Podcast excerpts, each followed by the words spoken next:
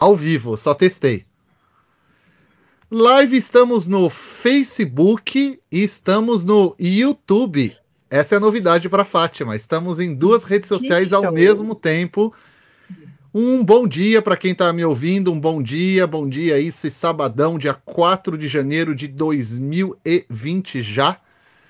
Vou esperando o pessoal aparecendo aqui na plataforma, nas plataformas, porque lembrando que a gente está ao vivo tanto no Instagram. Instagram não. Quem dera, mas não dá. O Instagram é mais complexo ainda, porque é só para celular, né? Quem tiver online aí, então, no YouTube ou quem está online no Facebook, sejam bem-vindos, sejam bem-vindas para mais essa live aqui, esse bate-papo que a gente faz de vez em quando aqui no nosso canal do YouTube. Para quem não me conhece, eu vou me introduzindo. Meu nome é Eric Schultz. Eu sou diretor do Instituto Naradeva Chala e hoje eu vou receber a amiga Fátima, que está lá na Índia, para fazer a continuação do bate-papo que a gente teve. Se você não participou do primeiro bate-papo e nem viu, relaxe que dá normalmente, vai dar tudo tranquilo é, para estar tá acompanhando sem problema nenhum. É, vocês estão vendo aqui a orelha do Chantan, cadê? Que ele quer aparecer também. Olha, dá um oi para todo mundo, ó. vamos dar um oi pro pessoal. Aqui, ó, agora você some, dá um oi, Chantan. Olha lá. Oi, pessoal, eu sou o Chantan, tô querendo carinho porque eu sou dengoso. De sábado, os bichinhos ficam mais dengosos. Saturno, Vata precisa de carinho na sua pele para ser estimulado. É assim que a gente vê também. Vamos dar uma olhadinha aqui? Então, o pessoal vai entrando. Deixa eu ver como que tá lá no YouTube. Que agora eu não tenho mais acesso ao YouTube. Aqui. Então, o pessoal vai entrando. Ah, o pessoal já está entrando. Ótimo. Deixa eu só conferir aqui, Fátima. Que aí eu já te chamo também. A gente já vai batendo um papo aqui. Aí que legal, ó. O pessoal já está com acesso lá. O pessoal já está entrando no YouTube aos pouquinhos. Lembrando, podem deixar o recadinho de vocês aí nos chats, que a gente está lendo tudo. Agora a gente tem esse novo sistema que a gente consegue ler absolutamente todas as mensagens no nosso sistema aqui. Enquanto eu estou ao vivo, eu estou vendo todas as mensagens de vocês. Vão falando aí de onde vocês são, qual a cidade, o nome de vocês já está escrito, mas fala aí qual é a cidade de vocês, da onde vocês estão falando. A Carla Loureiro, Lourenço, desculpa, ela está dando boa tarde. A Maria das Graças, ela está dando bom dia. Enquanto o pessoal não coloca, eu vou fazer o seguinte: eu vou chamar a Fátima, a gente vai batendo um papo. Né, Fátima? Tudo bem aí na Índia, Fátima? Opa, tá sem som, pera um pouquinho.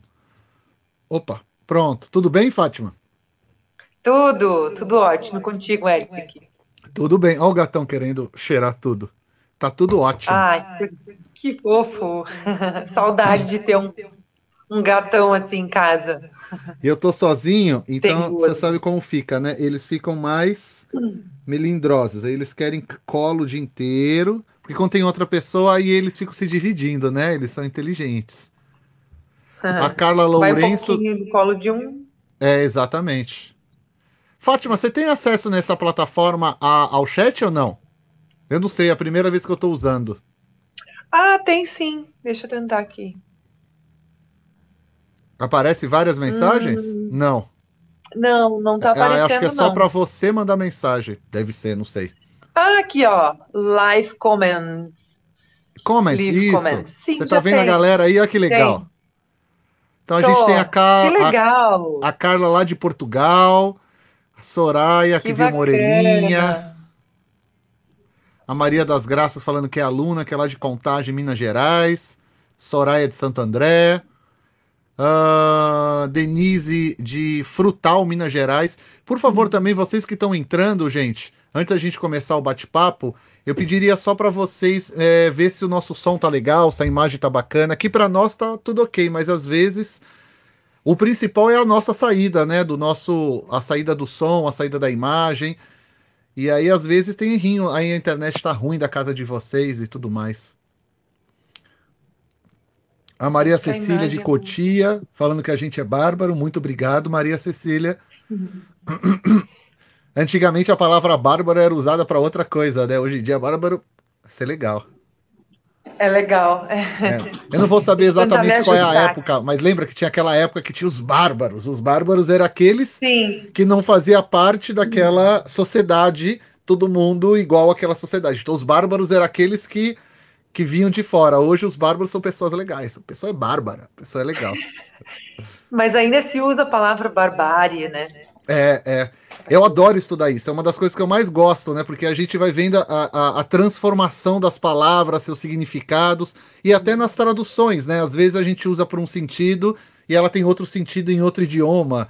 E ela foi adaptada para o português muitas vezes. Eu adoro isso. Isso é história, né, gente? A gente lê história, é, a gente vai vendo. É história. É importante a gente conhecer a história, até para a gente é, fazer as nossas escolhas, né? É, você sabe que eu tava. É, enquanto o pessoal tá entrando, você sabe que eu tava, Fátima, eu tava lendo um. Eu tava lendo, não, eu fazendo uma pesquisa para um novo podcast que eu vou fazer, que eu tô. Eu tô é, construindo, né, o, o texto e tudo. Hum. E eu tava vendo, falando sobre um pouquinho da, da história da, do, do Ayurveda e a Índia. E aí eu tava pesquisando, foi quando eu vi o quanto as pessoas no meio do Ayurveda não pesquisam a história da Índia para entender as várias, face, as várias fases do Ayurveda e o porquê que o Ayurveda recebe mudanças e influências em diversas partes assim da história dele, sabe? As mudanças uhum. e tudo mais. Aí que eu fui me deparar, porque aí, a, como a gente já leu muito livro, aí a gente vê como os livros não falam sobre isso, né? Como não tem esse. É, é, não conta-se isso, sabe? Por que, que hoje existe um Ayurveda numa faculdade? Não é simplesmente um estalo de dedo e se coloca um Ayurveda numa universidade. Se as pessoas é. acham que é assim tão simples, seria tão maravilhoso, mas não é, né, ao mesmo tempo. Como o Ayurveda se transformou nisso que é hoje, como o Ayurveda é, era antes disso, as pessoas não têm muito, não querem entender muito, mas isso é muito importante pra gente, né? Uhum. Ah, com certeza. Com Só certeza. deixa eu dar uma olhadinha final aqui, aí a gente já vai começar. Vou olhar no YouTube, tá, eu acho que tá tudo ok. Tem que desligar o som porque ele fica dando. Bom, o pessoal vai entrando aqui, o pessoal já tá falando que tá tudo bem aqui, tá tudo ok. Obrigado, gente. Bom, é... não sei se todos vocês participaram, ou se não participaram, provavelmente vocês em algum momento vão estar vendo a primeira parte que a gente fez. Qual foi a data que a gente fez? Sabe que eu não lembro? Foi no finalzinho do ano. Foi. Foi. que, que barato. Mas, eu não, não é importante, né? mais a data. É, mas não é importante. O importante é que. É... Porque simplesmente aconteceu, né? Então eu vou Sim. fazer uma aberturazinha para vocês para ficar registrado tudo bonitinho e aí a gente já começa o bate-papo, né? Tá bom? Bom, já está sendo gravado, claro, então vocês sabem. Oi, querida. Fale, desculpa. Não, tudo certo, tudo certo.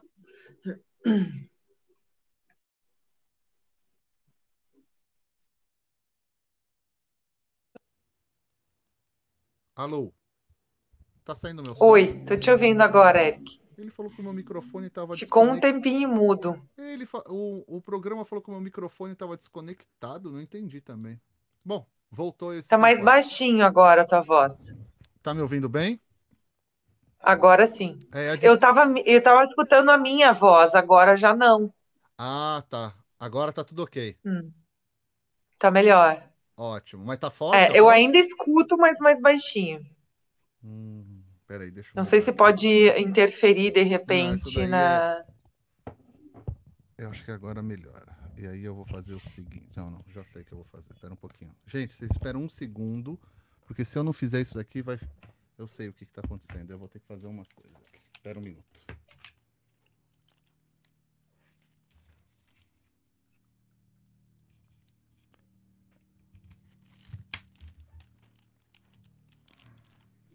Alô? Oi, tô te ouvindo, Eric. Agora não tem mais retorno, né? Não. Agora sim, melhorou então. É porque tava o microfone aberto e aí a voz que saía uhum. seu do, do, computador entrava no microfone e ele ficava indo e voltando. Agora tem que colocar tá. o fone como retorno, agora melhorou. Bem, gente, então há algumas semanas atrás, ainda em 2019, é, eu fiz esse convite para Fátima e a gente bateu um papão A gente pensava que em uma hora, uma hora e meia de conversa a gente ia conseguir falar de tudo, e obviamente que a gente não conseguiu, porque a gente tem duas pessoas aqui que gostam de falar muito, que sou eu e a Fátima, e a gente gosta de contar e gosta de, de falar do Ayurveda, porque a gente ama o que a gente faz, a gente ama essa coisinha chamada Ayurveda. E coisona. Essa coisona, né?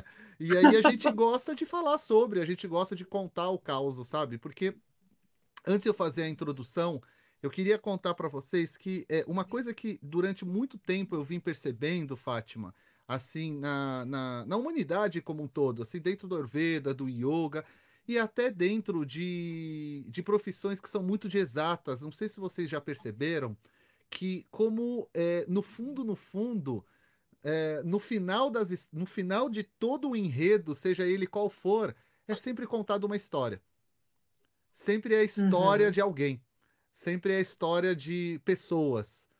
E, e é a forma védica antiga de se ensinar. É você contando histórias, explicando isso, sabe? Uhum. E é isso que no final a gente tenta passar aqui no canal. Porque por mais que a gente tente ser técnico, uma boa história é sempre uma boa história, é claro. E se é uma história uhum. de vida que a, a própria pessoa está contando como foi a sua história que você contou no, no, na primeira live, é, a gente entende quem é a Fátima que está por detrás dessa, desses vídeos todos que você vem gravando, é, dessa busca toda que você vem fazendo na Índia, através do tratamento, e agora você vai continuar contando o restante da história, porque nem na websérie saiu ainda o restante da história. A gente ainda tem algumas semanas para começar a vir as outras partes.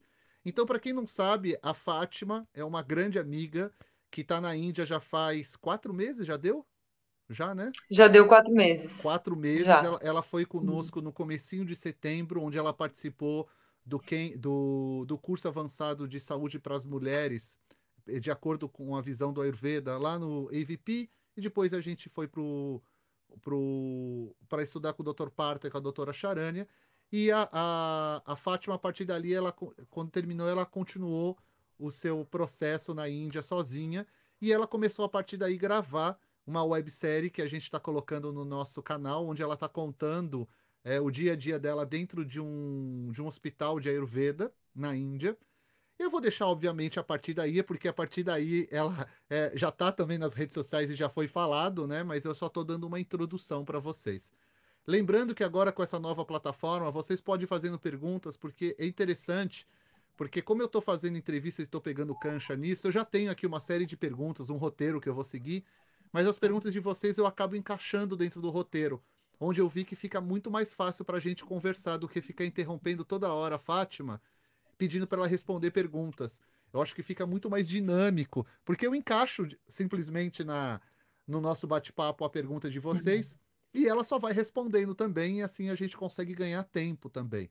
E vocês viram que nessa nova plataforma também, lá embaixo, vocês estão vendo pelo YouTube ou pelo Facebook, Embaixo do vídeo vocês têm já todos os nossos contatos, tem nosso grupo do Telegram agora, tem um monte de coisa, tem os contatos da Fátima.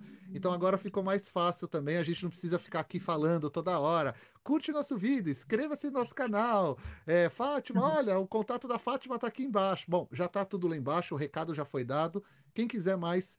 É... Quem quiser mais informação sobre os nossos trabalhos e tudo mais, aqui embaixo. Então, no vídeo vocês encontram tudo isso, tá? Bem, é, sem mais delongas, eu acho que é uma continuação, a gente deve meter bala nisso daí, né? Fátima, eu já dei uma pequena introdução do que foi lá você com a gente no no no EVP, depois em, Man, em Mancarai, e depois lá com o Dr. Parta. E aí, a partir dali é. que você fez a viagem, você foi pro Vai Diagrama, que é um a gente chama, a gente chama de hospital ayurvédico, mas é uma ecovila, né? Não deixa de ser uma vila ayurvédica, totalmente sustentável, né? Uhum, sim, com certeza. É, é Ayurvedic Village Healing. Isso. Né, como eles chamam. Mas chamam também de hospital de Ayurveda. Já vi é uma é placa é popular, aqui. né? É popular, fala... acabou ficando hospital. É, né? mas é bem diferente de um hospital, assim, a outra, conceito, outra né? proposta. Né? É, o no... no nosso conceito. É. É. Ah, não, não só o nosso conceito, seria o conceito que ficou, se popularizou mais, né? Porque na Índia também tem, tem esses outros tipos de hospital, né? Sim, sim. E, e me conte uma coisa, Fátima. É, a gente vai chegar até hoje onde você tá para a gente ver direitinho. Você. Hum. É, eles estão falando que o áudio tá baixo. Alô?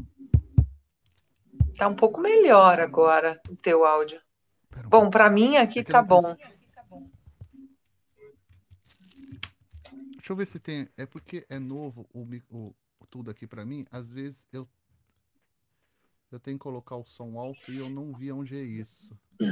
Melhorou o som? Para mim tá mais alto. Tá mais alto agora? Tá, para mim tá. Então tá ótimo. Não tem mais nada que eu possa fazer aqui. Eu tô tudo no máximo aqui.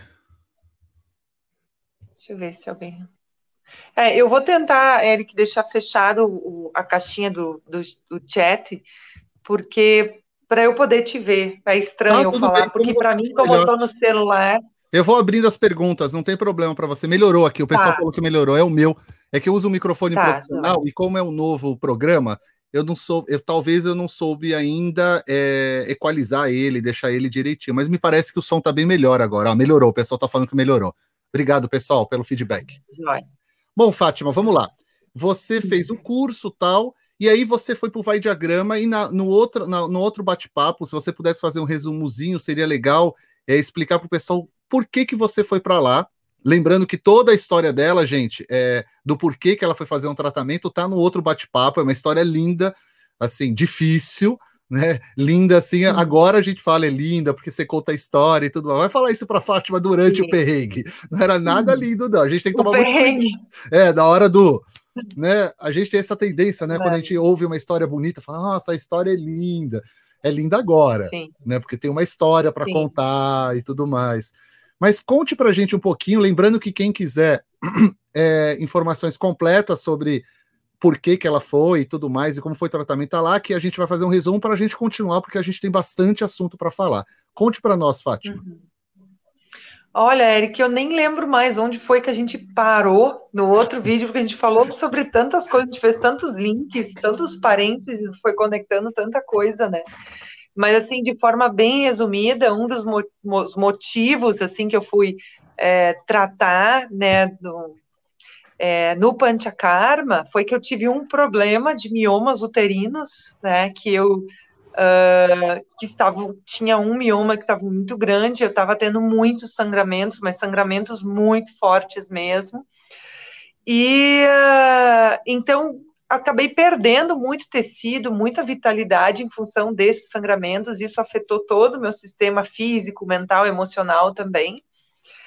Fiz um procedimento uh, cirúrgico no Brasil, que é um procedimento até que é pouco falado sobre ele, que é a embolização de miomas, que é um, é um procedimento que a gente não faz uma, não corta, né, o ventre para retirada do, do, mioma, e sim faz tipo um cateterismo, onde é, se, é, é introduzindo, né, uma, é, uma micro, como é que eu vou dizer assim, um, é, um é, um, um, de forma bem popular, assim, um caninho mesmo que é colocado Sim, ali claro, na artéria claro, femoral. Claro. Ah, não precisa ter o nome sem nome, Não precisa ter o nome é, um, científico nome, moderno, não, pelo amor médica, de Deus. Né? É, porque também se a gente é. fala um nome científico, mais da metade da população não vai entender, então é, não vai tranquila, é. é. Vai o caninho lá com uma camerazinha na frente, um tá caninho. todo mundo entendido e todo mundo entendeu. Eu não lembro mais o nome, né? Mas vai um caninho lá. não deixa de ser um caninho, né? Uma então, microcâmera. É. é. com uma microcâmera que é, se libera daí um contraste para saber quais são as artérias que estão alimentando o mioma com sangue, porque o mioma ele é alimentado com sangue. E então, uh, através desse contra contraste, se vê quais são as artérias que estão alimentando o mioma e se faz um bloqueio dessas artérias com microesferas de silicone. Então, essas uhum. artérias são bloqueadas, o mioma ele para de receber esse alimento, esse sangue, e ele começa a diminuir. Então, esse foi o procedimento que eu fiz para parar o sangramento. E isso foi assim um eu, eu, brinco assim, salvou a minha vida, porque realmente até hoje eu não tenho a noção da gravidade do problema que eu estava tendo, né? Pela quantidade de sangue que eu estava perdendo todo mês, a cada fluxo menstrual vinha aumentando muito. E então, o primeiro momento, a primeira coisa que fez, né, parar os sangramentos foi esse procedimento, e eu comecei a sentir vários sintomas muito fortes, assim, né, de perda de memória, é, é, uh, eu comecei a sentir fraqueza muscular, tonturas, dormência, né? Que isso começou a me preocupar, que são problemas de, de vata, né? Muito aumentado, uhum. para quem sabe o que, que são os doxas, né? De, e que pode né, produzir problemas degenerativos muito sérios no futuro. Eu fiquei preocupada, assim, depois quando eu passar na menopausa, se eu não tratar esses esses sintomas que permaneceram depois de, dessa perda de sangue muito forte, eu posso ter um problema muito sério, né, degenerativo no futuro. Então, eu decidi fazer o, o Panchakarma no Vai Diagrama por a, conhecer através de ti, né, que é um lugar muito tradicional e que é um lugar que eu estou apaixonada, porque agora eu estou lá como estudante, quanto mais eu, cada dia que passa, eu estou mais encantada com o lugar, com a forma tradicional, né, que é, então, é o primeiro que eu estou fazendo e eu pretendo fazer outros. Eu preciso, recebi bastante nutrição desse Panchakarma, mas eu sei que eu quero, eu preciso fazer outros, né? Continuar me cuidando. É, é uma escolha que eu estou fazendo, né? Em vez de depois, no futuro, deixar algum problema se desenvolver e ficar tomando medicação e depois não encontrar uma solução, eu prefiro ir prevenindo agora, né? E, então, assim, né? Os detalhes todos realmente estão no outro. É, no primeiro você capítulo. detalhou bem, ficou excelente, na verdade. Hum. Ficou muito então, bom. De uma forma bem resumida, assim. Aí, depois de, de, toda essa perda de tecido, que o sangue ele é tão importante, e Eric, eu me dei conta da, da, da importância do, do, sangue quando a gente teve uma aula maravilhosa com o Dr. Ishi no curso de setembro de Ayurveda para a Saúde das Mulheres, que ele uhum. ficou uma tarde inteira explicando para nós a importância desse tecido, não só a nível físico, mas a nível energético, emocional. Aí eu pensei assim, nossa, olha quanta quanta vitalidade eu estava perdendo, né? Porque sangue é, é vida, né? Colore a vida, e eu estava perdendo cor. Sushruta já falava isso no texto dele, né? É, Para quem não sabe, é. Sushruta é um autor de um dos, eh, dos Brihatraya, né, que são os dos principais é, textos do Ayurveda, chamado Sushruta Samhita. É, a gente tem três, entre aspas, textos básicos que dão a coluna vertebral para o Ayurveda, perfeito? É, três, ou três ou quatro, porque alguns consideram o Ashtanga Sangraha como o Ashtanga Hridaya como sendo o mesmo texto, e não deixa de ser, mas eles são dois livros. E o Sushruta, desculpa, gente, e o Sushruta, ele explica, ele é o único texto que coloca que existe um quarto dosha, mas aí tem que ler bastante, tem que discutir por que, que ele fala que é um quarto dosha, porque normalmente a gente só coloca, né, é o quarto dosha e pronto, mas quando a gente lê o Sushruta e entende o porquê que ele está falando que é um quarto dosha, aí a gente consegue entender o raciocínio dele, que é um pouco do que a Fátima está falando, tá? Não vão sair assim, ah, é o quarto doxa, tal, tal, tal. Isso é um raciocínio dentro de um texto que, para entender, a gente tem que entender muito bem o Sushruta. E ele não é um texto é simples. Profundo, né? É, ele é um é texto. Profundo, né? Olha, tem dois é. textos. É, os dois textos que eu mais estudo é o Ashtanga Sangraha e o Charaka Samhita. O Ashtanga, hum. porque no AVP e no Vai Diagrama eles só, só estudam praticamente o Ashtanga Hridaya, mas o Dr. Robert Svoboda, a base dele é o Charaka. Então, quando eu vou quando eu, eu gosto estudando, muito mais do Charaka. É, ele gosta do é, Charaka o porque o Dr. também usa é mais o Charaka, o Charaka. É. E aí é. eu acabei tendo os dois assim. O Sushruta mesmo, eu considero o Sushruta muito parecido no, no aspecto com o Ashtanga Sangraha, que são textos extremamente profundos, mas muito cabeçudos para ser estudados. Uhum. A gente precisa não uhum. só ter uma uma experiência muito grande de Ayurveda, mas tem que ser muito cabeçudo para estudar os textos. É, não é só sair lendo, né, Eric? A gente precisa não. de um mestre para nos, nos conduzir, assim, né? É. Entender. Às vezes na prosa, assim como é um guruculum, né? Tu, tu primeiro começar a entender, né, a linha de raciocínio, o que, que o guru te passa, e depois, quando tu vai ler, tu vai conectando, né? Essas Exato. explicações, assim, é bem complicado. É que nem qualquer tipo, qualquer linha que tu vai estudar, quando é mais complexo, tu precisa, tu precisa de um professor, não é um livro assim simples, né? Que, que vai te passar algumas dicas ali e é isso, né? Uma interpretação bem profunda, assim, que e hoje fazer. você voltou para o Vai Diagrama depois, aí você fez um tratamento de 20 quantos dias? 30 dias. 30 dias de tratamento, onde você fez os famosos panchakarmas, como são uhum. conhecidos. Mas eu queria te fazer especificamente uma pergunta sobre o tratamento para que a gente possa uhum. é, continuar, né? Você foi para a Índia porque você te, teve e continua tendo várias questões de saúde.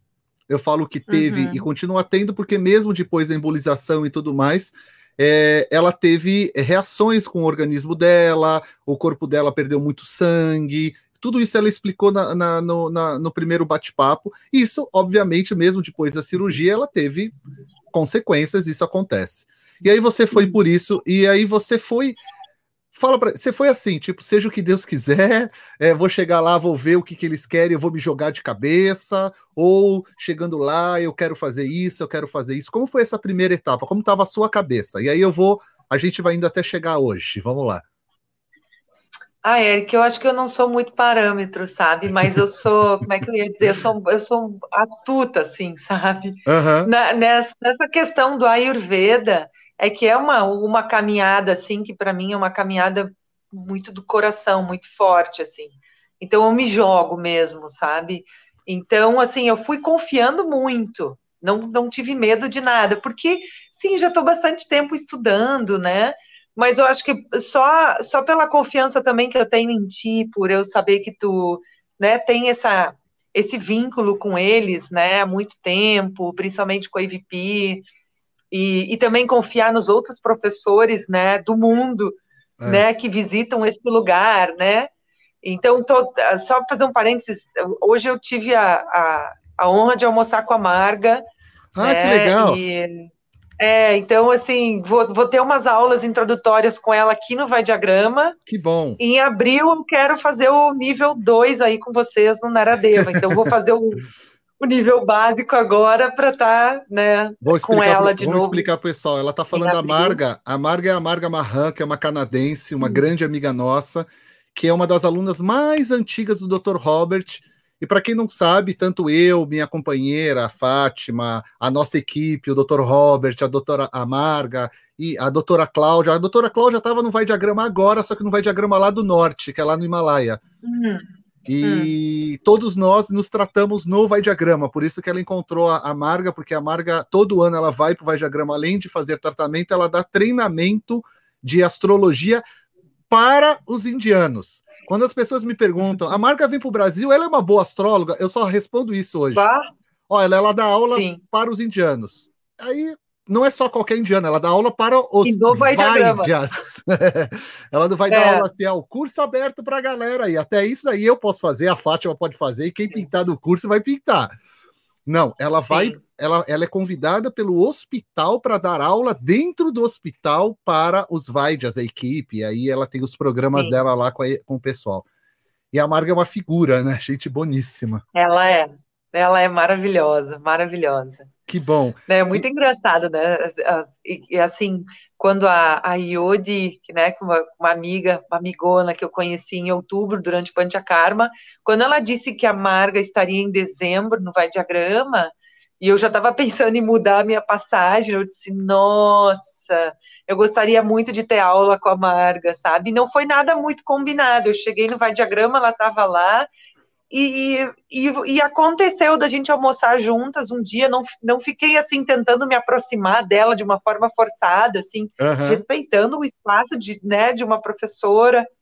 Aí um é, dia a gente é sentou é juntos, a gente estava almoçando, a gente começou a conversar e devagarinho a coisa foi acontecendo. Aí hoje a gente veio para a cidade juntas, a gente combinou de fazer as primeiras aulas, assim. Que legal. Muito, muito querida ela. É. Ela é uma figura. Mas enfim, Aí, ela é uma figura. Né? Você foi para o tratamento, então é por se isso, jogou. Sim, tanto que eu... Sim, tipo, de boa. Vamos lá, eu estou aqui para me tratar e eu preciso. Então, cheguei com o doutor Amdas e abri o coração para ele, contei tudo o que, que eu tinha acontecido. Ótimo, perfeito. Né, eu contei no outro vídeo também, que teve um outro processo emocional de separação é. também, né? Que eu estava precisando de, né, de me cuidar, né? Porque são outras, uma nova etapa de vida que está começando, um novo momento, encerramento de ciclo, começando. Eu tenho a sensação de que o, o meu ano de 2019 terminou final de agosto. Olha. Aí começou outro ano. Eu tenho muito essa sensação. Aí setembro ah, você vai Até... estudar com a, você vai estudar com a, com a Marga, agora ela vai fazer o seu mapa e aí vocês vão chegar em alguma conclusão lá, eu tenho certeza. A gente começou a fazer o um mapa hoje. A gente começou. Olha, é isso daí mesmo. A gente precisa terminar. É, muito forte, muito é. forte.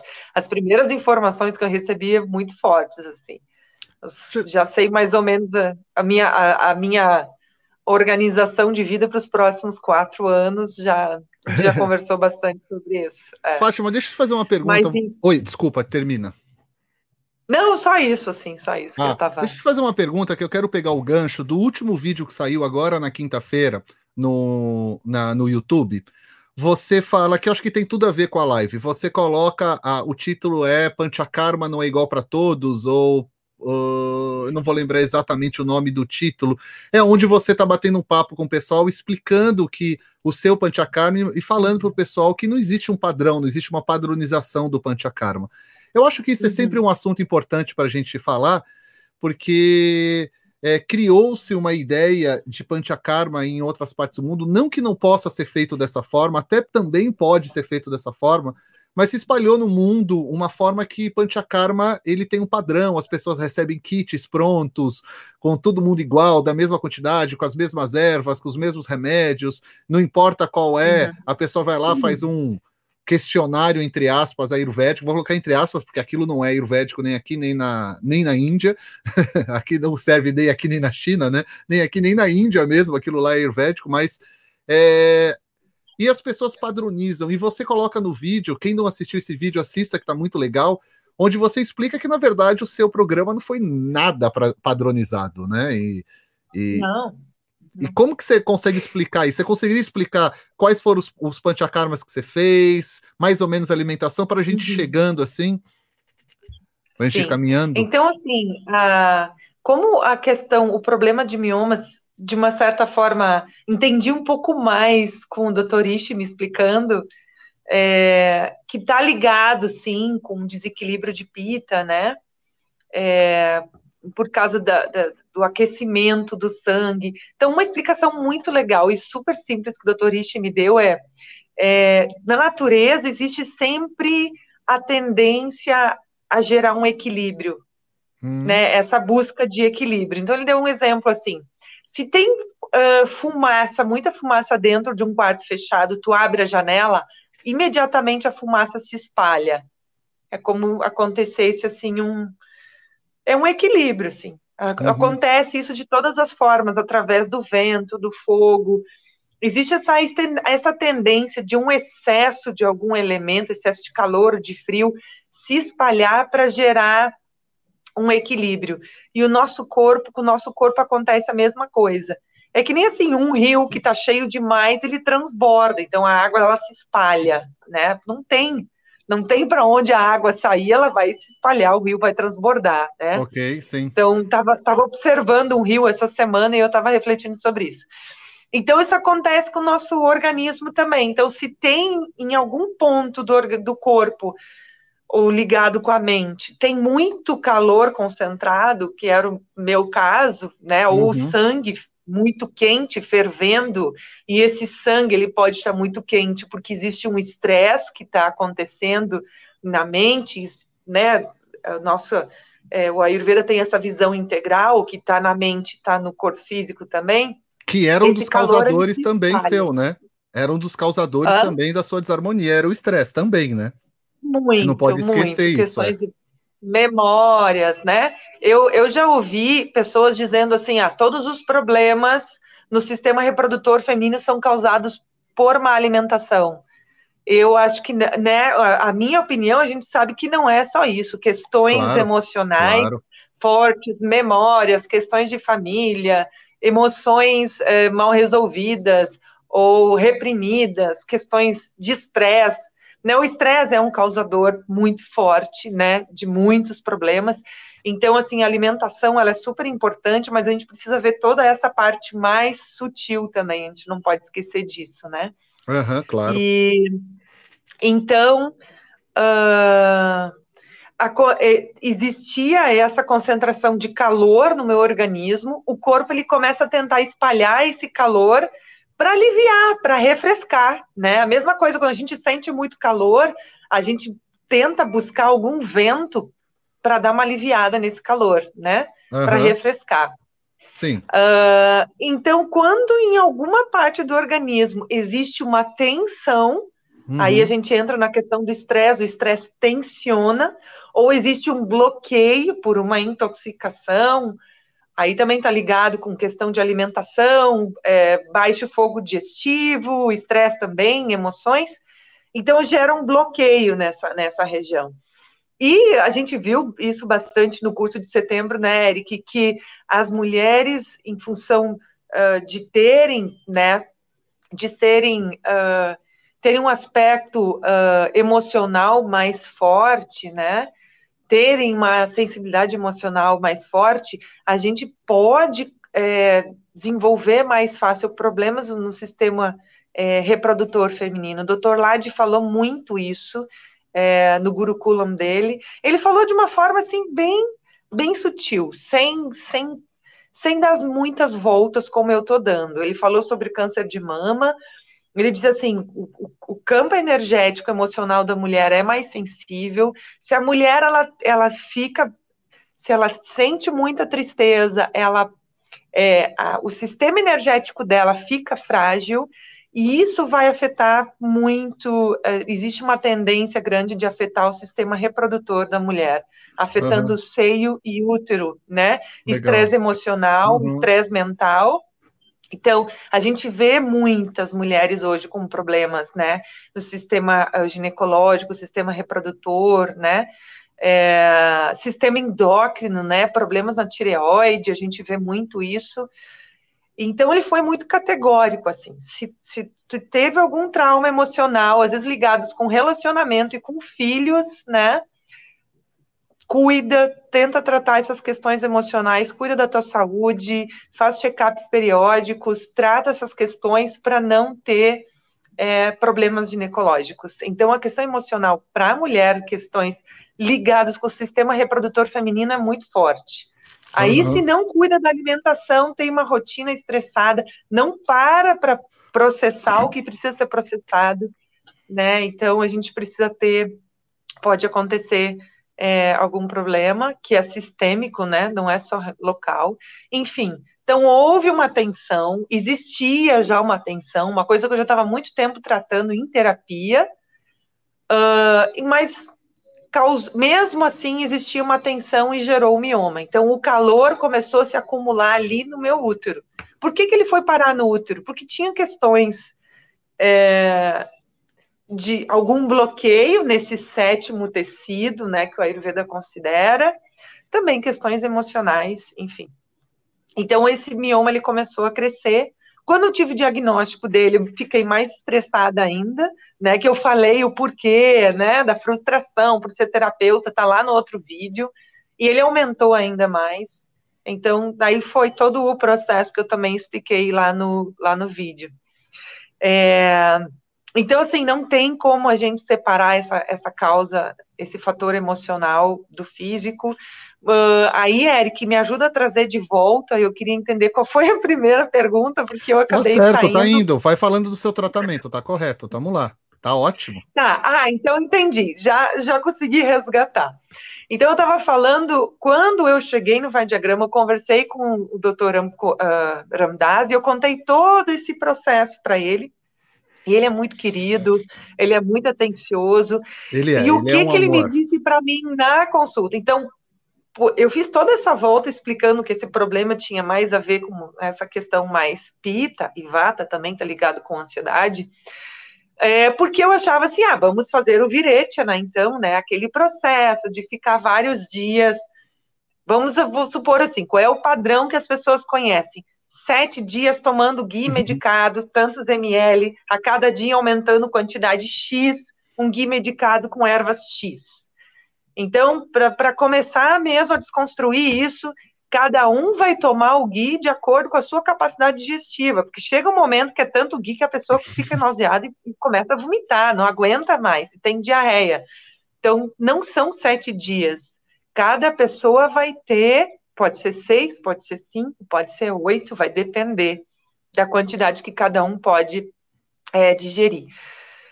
Uh, então, achei que eu ia passar por esse processo. Aí, no oitavo dia, faz a purgação, que é a, a diarreia terapêutica, né? E. Mas daí o doutor Ramdas disse assim: não, o que que tu tá querendo tratar agora? Né? E ele me perguntou isso, porque tinham vários fatores.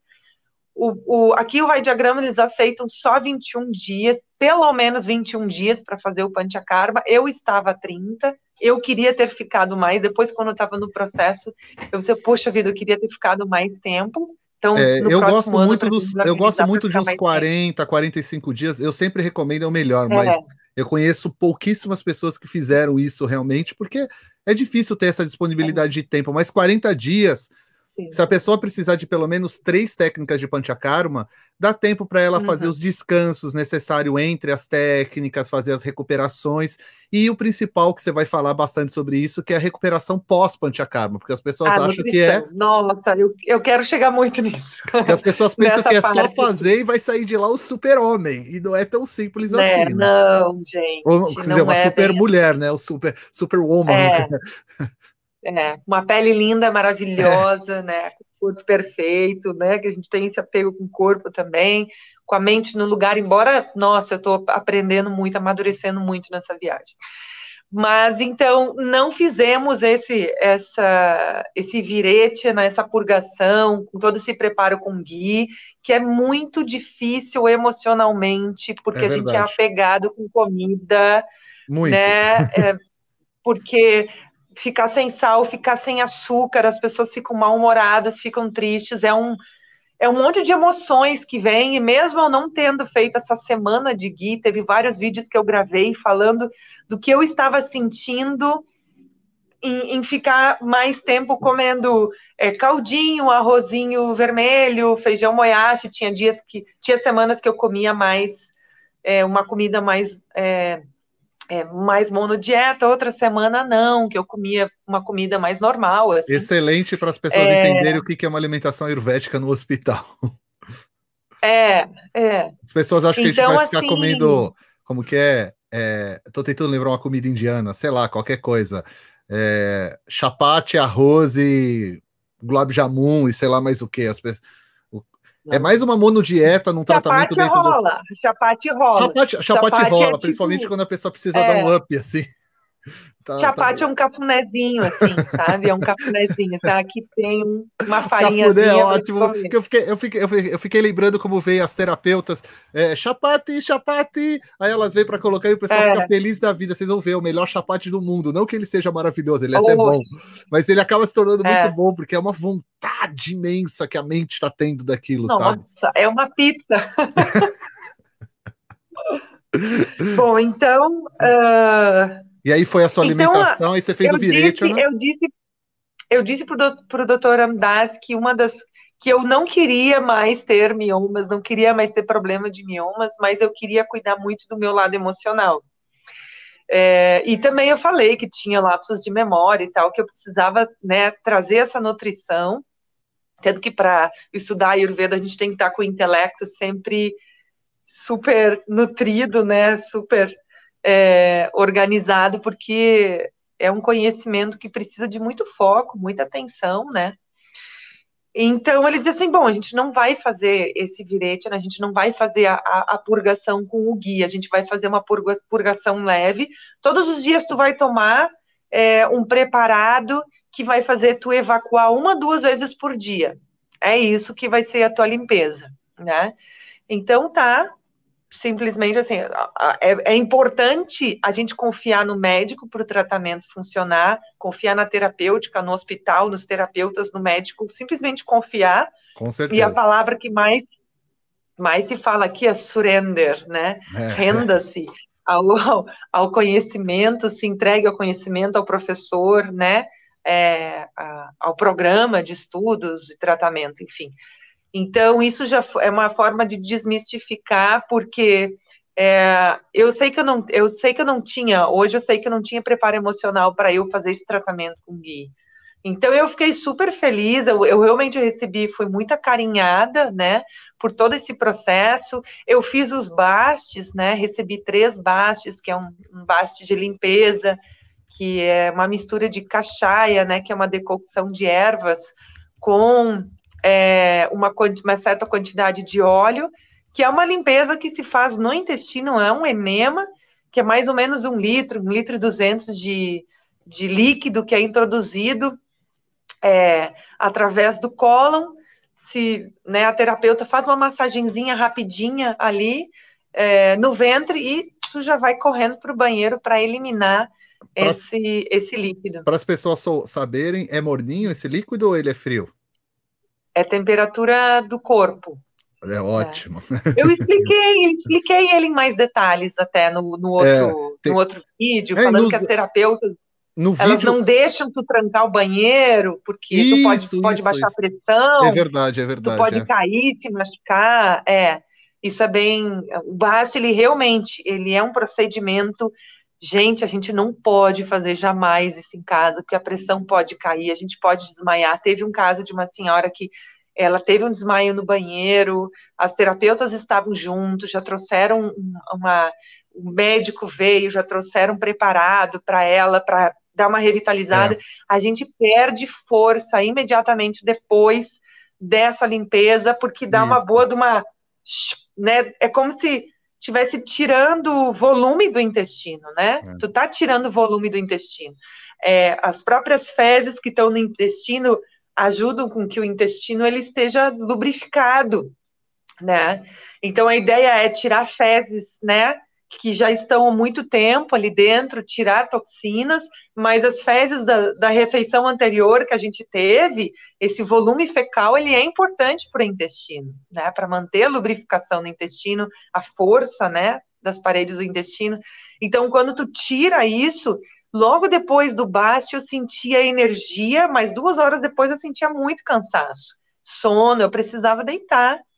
Nos três dias e vários dias depois eu fiquei cansada. Então imagina tu fazer um baste em algum lugar e tu ir para casa dirigindo, né? Ou tu te aplicar em casa, tu tá sozinho em casa, não vai ter ninguém para te acudir, né? Exato. Então assim, gente, é, é, bem. Então cada pessoa responde de uma forma diferente, por Exatamente. isso que a gente tem que estar tá num hospital ayurvédico fazendo, né, um panchakarma. É, só explica. Só, só, só, deixa eu dar um adendo, Fátima, porque muita gente pode não conhecer. Os bastes são enemas retais, onde a gente coloca líquido para dentro do intestino grosso, né? Do colo, do intestino grosso ali uhum. da pessoa. É, uma, eu estou tentando explicar de uma forma mais simples possível. Muita gente vai poder pensar, ah, mas eu, eu faço enema em casa, o fulano me recomendou. Veja, mesmo dentro do Ayurveda, a gente tem grupos de procedimentos, grupos de tratamentos que só devem ser feitos em hospitais. É isso que a Cláudia, que a, que a uhum. Fátima está falando. Eu li Cláudia aqui numa pergunta, veio a Cláudia na, na cabeça. E é isso, exatamente isso que a Fátima está falando. Então, o procedimento que ela recebeu, esses procedimentos que vão muitos líquidos, onde você tem que ter, é, esvaziar é, ou, ou esvaziar o intestino, ou recebe tratamentos com remédios muito fortes, o ideal deles é serem feitos sempre no formato de internação. Não que não exista no Ayurveda tratamentos que podem ser feitos em casa. Também existem Mais outros suave. tratamentos, exato. É. São é. tudo muito suavezinho. O que acontece, e aí vem o uhum. Eric falando, eu vou deixar bem claro para depois não falarem que é a própria Fátima, deixa que eu que eu, eu seguro essa, essa uhum. bucha, que é muita gente pega o que é chamado é, dessas técnicas muito simples, que podem ser aplicadas em casa e que são aplicadas no hospital também, porque não, é claro, e usam isso é. com a denominação de Panchakarma. O que a gente quer trazer aqui através dessas lives e até da websérie da Fátima, um dos pontos é mostrar para vocês que Panchakarma é muito mais do que essas técnicas simples. Que existem ainda, além dessas técnicas simples, que são chamadas de Panchakarma, muitas vezes. No, vou falar só de Brasil, tá? Porque cada país se desenvolve de forma diferente. Isso também as pessoas usam, isso também é panchakarma. Acontece que tem outras coisas muito mais profundas. O que a Cláudia, o, de novo, Cláudia, meu Deus do céu, tem uma Cláudia falando de mim. Mas o que a Fátima está falando é justamente que a técnica que ela recebeu e a maioria que são aplicadas dentro de hospitais são técnicas muito mais profundas, muito mais fortes, etc. É, eu, eu desculpa, pessoal, dar esse adendo, cortar a Fátima, é que eu sei que tem muito leigo, então pode ser que facilite para vocês o entendimento, tá bom? Até do que ela está explicando. Uhum. Então, de vez em quando eu entro assim. Vai lá, Fátima, contigo. Tá, ótimo. Então, assim, com o Bast foi essa essa experiência, e até, Eric, falando sobre essa questão, até com a purgação, né? A gente vê muitas receitas, livros dando receitas de de muitos dias de purgação, purgações fortes, a gente perde muita energia numa purgação, a gente desidrata bastante. Então, Muito. É, dentro de um hospital mesmo, tradicional, ayurvédico, vários, eu tinha cinco terapeutas sempre em função em cada bloco, onde tem quatro, quatro quartos, de quatro a seis pacientes, tinha umas cinco terapeutas sempre envolvidos, né? Quatro Dois médicos, é de quatro né? a seis terapeutas, um médico sênior e um médico júnior. Às o... vezes, às vezes tem dois médicos júniores para cada quatro pacientes, às vezes, depende é. da época, mas normalmente é um júnior, um, um médico sênior e em alguns lugares tem o médico sênior e o médico chefe, que é o normalmente é o Ramdas, o Harikumar, né? É. Que aí eles tomam conta de vários outros médicos. Uhum. É. é. eu tô agora, neste momento, eu tô tendo a honra de poder acompanhar eles vendo os pacientes. Então, estou tendo outra experiência de, de Panchakarma agora, como aluna, não só é. com a minha própria experiência, mas agora assistindo outros, né? A outros Fátima, pacientes. A Fátima, para quem não sabe, ela depois do tratamento ela vai explicar um pouquinho. Ela voltou agora para o Vai Diagrama, onde ela está fazendo um treinamento junto com o Dr. Ram, é, Ramdas. E é. ela está fazendo lá, e quem sabe ela vai ser a primeira de que no futuro aí a gente vai estar tá levando os alunos do, do Naradeva para fazer esses estágios lá. A gente não pode chamar de hum. estágio, né? Então vamos chamar de treinamento, que eu acho que também não é treinamento, mas um acompanhamento é. É, ayurvédico dentro de um hospital, porque estágio não é, porque Sim. estágio só pode ser feito quem faz o BMS na Índia, então a gente não pode falar que é estágio, nem é um treinamento, porque não é um curso em si. A gente, eu, eu, a, eu fiz isso também quando eu estava eu e o Matheus lá no Vai Diagrama. Eu fiquei acompanhando ele. É um treinamento, é um estágio, mas a gente não pode chamar de treinamento e nem estágio. Então é mais ou menos isso para é. vocês entenderem. Fátima, tem uma pergunta. Eu vou abrir a pergunta dela porque faz parte do que a gente está falando, tá? Olha que legal agora, ó. Você consegue ver? Uau! Legal, né? A Suzane. tá muito chique isso. Tá chiquérrimo. A Suzane colocou. outras, outras pessoas fizeram perguntas, eu só tô usando a pergunta dela porque faz parte do que a Fátima tá falando, porque ela tá falando do tratamento dela. E ela, ela pergunta um pouquinho da questão mental. É legal isso, porque eu não preciso ficar lendo as uhum. perguntas, né? Agora todo mundo lê. Bem é, legal. Você. legal. Você, num dos vídeos, você falou dos Panchakarmas dos vídeos, falou do Virechana, falou do Basti, que foi os dois Panchakarmas que você fez, né? Uh, sim, o Nácia. O Nácia um, depois. que é a aplicação de óleo medicado nas narinas, ele foi mais forte. Eu cheguei em 24 gotas. E, ah, e o Nácia tem tudo a ver com a mente também, né? Porque você teve aquele vídeo que você fala do Shirodara. Por favor, fale do Shirodara pro pessoal, porque isso é uma. Igual o Panchakarma, a gente tem uma visão do, do Shirodara uhum. no, no Brasil. Uhum. E veja, gente, a visão de Shirodara que vai ser falada agora é uma visão estritamente uma visão do sul da Índia. Mesmo em outros hospitais uhum. e outras escolas também não tem essa visão. Eu vou deixar para a Fátima falar, é claro, que aí você fala um pouquinho do seu tratamento para a parte mental, né? É, então assim, teve essa preparação, comecei com o Dani Amladara, eu vou ter que mostrar, fazer um vídeo mostrando o panelão do Dani Amladara para vocês. Eu descobri onde que está o panelão essa semana. Você adorou de gravar? É isso. Gravar vicia. É. Eu já falei para as pessoas. Vicia. Aí mostra Se bem que eu tô gente. um pouco preguiçosa. Eu tô um pouco preguiçosa essas semanas. Ontem ah, que não, eu fiz faz um parte, vídeo. Faz parte, faz é, parte. É.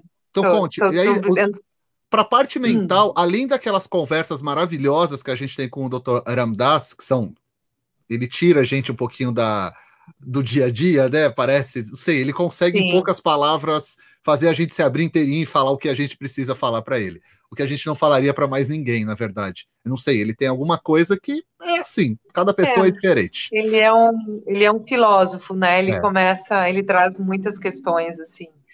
E aí ah, ele recomendou mental, ele recomendou o Shirodara e o Násia para a parte hum. mental, ou o Násia foi bem específico para a parte respiratória? Porque muita gente confunde, acha que ele é só para a parte respiratória. Não, e, não. E ele é muito então importante assim. para a parte mental. É. Então foi assim, eu fiz essa, eu fiz esse virete na suave por vários dias, todos os dias uhum. tomando uma cachaça, então fiquei quase os 30 dias é, melhorando os movimentos peristálticos para eu não ficar constipada em nenhum dia. Teve um dia que eu tive um efeito adverso da, da do preparado, que eu tive 10 evacuações. Uau! Que eu, no outro vídeo, eu até falei, assim, eu falei pro, pro médico júnior, eu disse assim, hoje é o meu viretina. Ele olhou para mim, assim, por quê? Ah, porque eu tive 10 evacuações. Ele me olhou com aquela cara de indiano, assim, oh! e anotou formulário. Então, gente, mesmo com médicos experientes, assim, na Índia, pode ter efeitos adversos e isso precisa ser controlado todos os dias. Se tiver que mudar, o preparar da medicação é mudado. Todos os dias vem, né, se faz uma consulta para ver como que está o paciente, mesmo assim, né, pode aumentar a dor, né, pode aparecer outras coisas, outros, outros é, sintomas que antes não tinham durante um panchakarma. Então, não é bem assim fazer um panchakarma em casa ou fazer aquela coisa, né? É, então, essa parte mental, ela ficou mais na parte do Nasya e do Shirodara, que ficou mais no final. Então, primeiro eu fiz o processo de eliminar as toxinas Legal. através dessa purgação suave através do Dhanya Mladara, que é aquele banho com é, cereais fermentados, né, com aquela decocção com cereais fermentados que eu recebi no, no, no início. A bianga, né, a massagem com óleo, ela foi um pouco mais nutritiva também. A parte de desintoxicação com as pindas, né, com as trouxinhas quentes, com ervas, né, mais quentes dentro. É, e aí depois, quando né, já, já, já tinha, né, pelo diagnóstico deles, já tinha eliminado mais toxinas, começa a parte nutritiva. A gente só consegue absorver a nutrição quando a gente está com o nosso fogo digestivo mais forte. Então, quando meu fogo digestivo já estava mais forte, então eu, comecei com o Nácia. O Nácia, então, a aplicação de óleo medicado nas narinas, a gente conhece muito, é mais famoso o Anutaila, que é um óleo medicado com ervas picantes, que é para limpar, limpar os sinos, mas para é, o doutor Amdas me passou o ano gritar, que é o gui medicado com essas ervas mais picantes, que era tanto para limpar as narinas quanto para nutrir. Uhum. Então, por cinco dias eu recebi uma quantidade maior uh, desse ano gritar, que começou com oito gotas, foi para 16, não, foi, é, começou, chegou a 24, foram cinco aplicações. Em cada narina. Em cada narina. Começou com 8, foi para 12, 16, 20 24. Eu acho isso fantástico. Em cada narina. Eu adoro e, isso. E assim, é, então assim, é, no último dia eu estava sentindo a cabeça mais pesada, né? Então, agora, a, a, depois do tratamento, eles me prescreveram para eu continuar usando mas não é todos os dias que eu posso usar, porque eu sinto a cabeça mais pesada. Entendi. Então, tem dias que eu uso o Anugritar e tem dias que eu uso o Anutaila. E isso vem de uma auto-observação minha. Excelente. Se eu saísse passando a Anugritar todos os dias, eu ia ficar com a cabeça desse tamanho. Tanto que agora, quando eu voltei, eu comentei com o doutor Amdas sobre isso. E ele disse: ok, tu vai intercalando. Se tu sentiu que não pode usar todos os dias o Anugritar, tu vai intercalando conforme tu se sente bem. E aí é. ele foi fazendo o Shirodara, foi ao mesmo tempo do, do Násia ou foi antes ou depois? Não, não.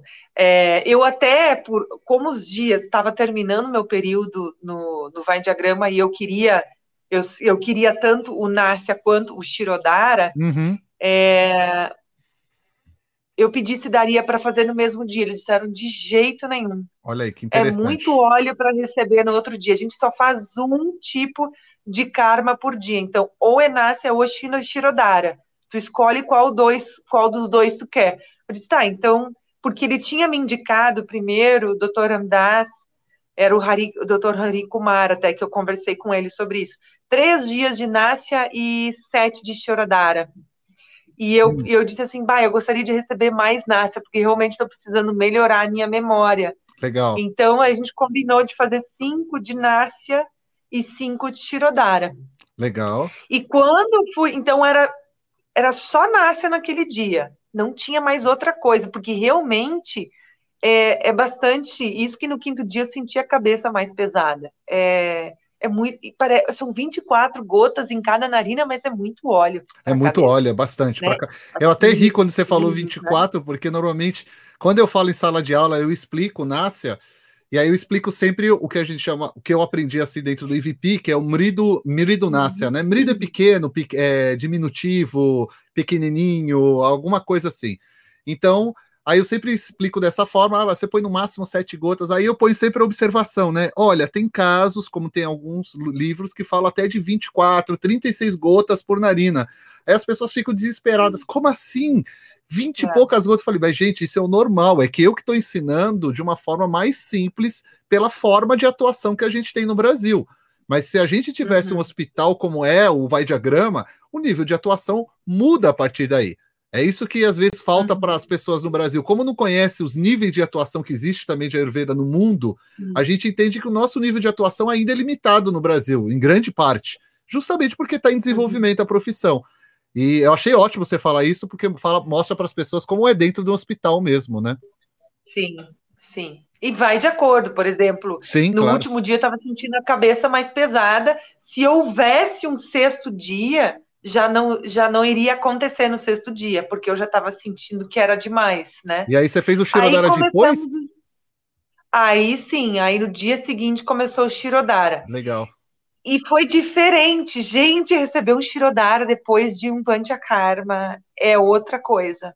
Nossa. E a temperatura do então, óleo? Então, o Shirodara, assim, as pessoas usam o Shirodara como uma técnica de, técnica de, técnica de relaxamento, mas ele mexe muito com a nossa mente é muito forte. Tanto que uma amiga minha, eu tive experiências boas com Shirodara. Uhum. Uma amiga minha que estava fazendo Panchakarma na mesma época, que ela é do Canadá, ela teve só experiências ruins com Shirodara. Tá ela ficou com a mente tão sensível que qualquer movimento que as terapeutas faziam, ela ficou ansiosa, ela ficou irritada, ela mandou parar no meio do Shirodara. Ela ficou assim, um pouco em pânico, assim, sabe? Para, para que eu não aguento mais, porque fica muito sensível.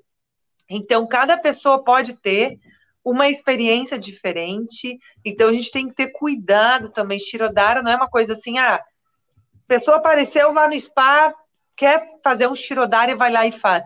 Se tu tiver com mama, se tu tiver com problema de, nos sinos, é, alguma questão, algum bloqueio emocional, às vezes que não está conseguindo digerir, sei lá, de repente não sabe identificar o que, que é fome e chega lá a pessoa diz, ai, tu sente fome, tu tem apetite, aquela coisa, né, aquele, aquela, aquelas perguntinhas básicas para ver se ela está com uma boa capacidade digestiva. Se a pessoa pergunta, porque em spa não se pergunta isso, a gente pode agravar problemas que a gente não imagina que existem na pessoa. É. Eu né? sempre costumo dizer, você já teve aula comigo, eu sempre falo isso. Shirodara é, a, é, parece ser a técnica mais simples de aplicar, mas eu, Eric, considero a técnica mais complexa que se tem no, Shiro, no dentro da Ayurveda, por quê? Todas as outras mexem com o corpo físico. E o físico é técnica, a gente aprende, é muito mais fácil. Quando a gente mexe com a mente, é como se fosse uma caixa de Pandora. Quando a gente vai começar é. a fazer o Shirodara, a gente nunca sabe exatamente realmente o que é. vai estar tá acontecendo. Por isso que eu a, a, acabo colocando como a mais difícil pelos efeitos colaterais, porque é uma questão que a gente fica meio sem saber, né?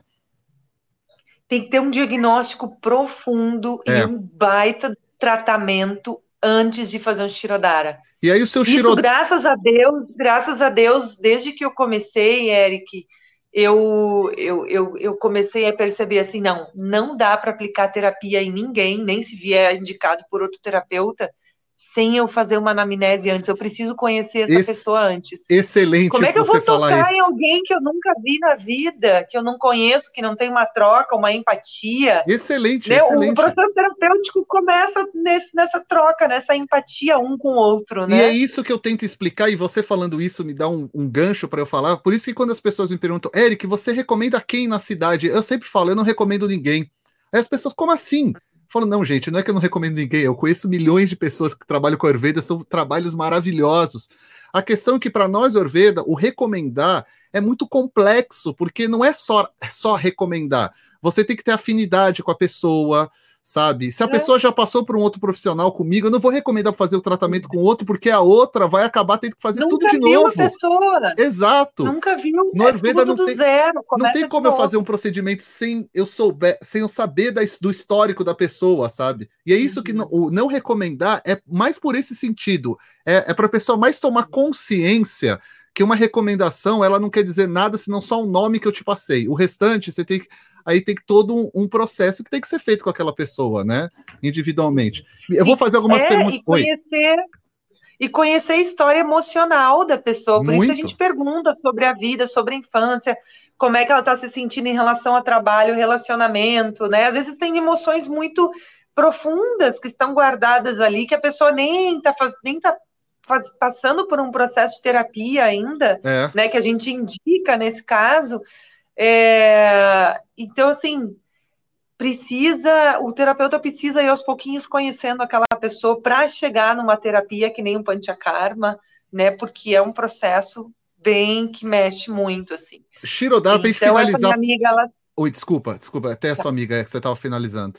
É, então ela teve muito incômodo em todos os terapias de, pancha, de Shirodara que ela teve, ela se, ela, ela se sentiu muito incomodada, no meu caso, para mim, eu relaxei tanto que a minha cabeça estava doendo depois quando terminei, porque o corpo simplesmente assim não tinha não tinha sistema nervoso controlando esse corpo físico, parecia assim.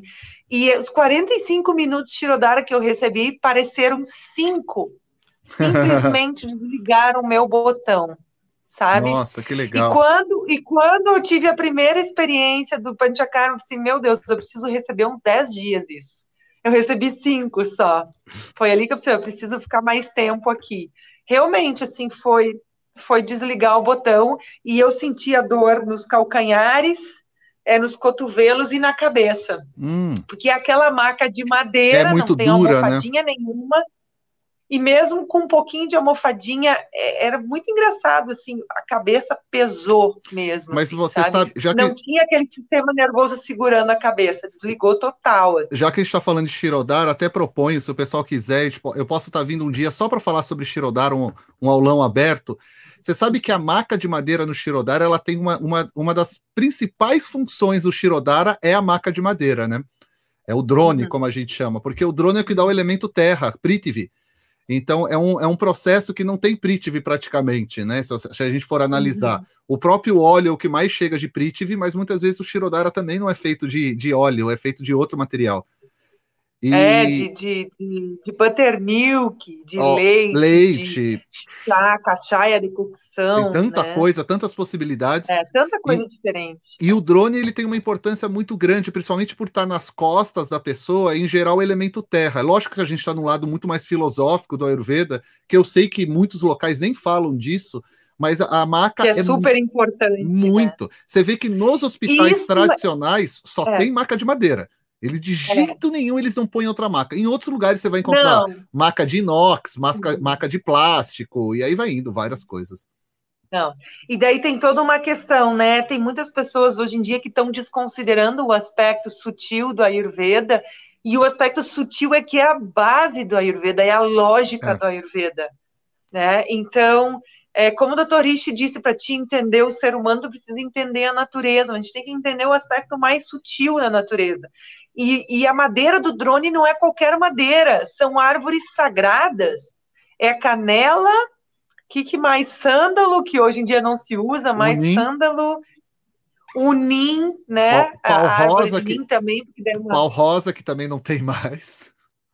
É. Aí então, tinha mais algumas, então, assim, eu não vou lembrar.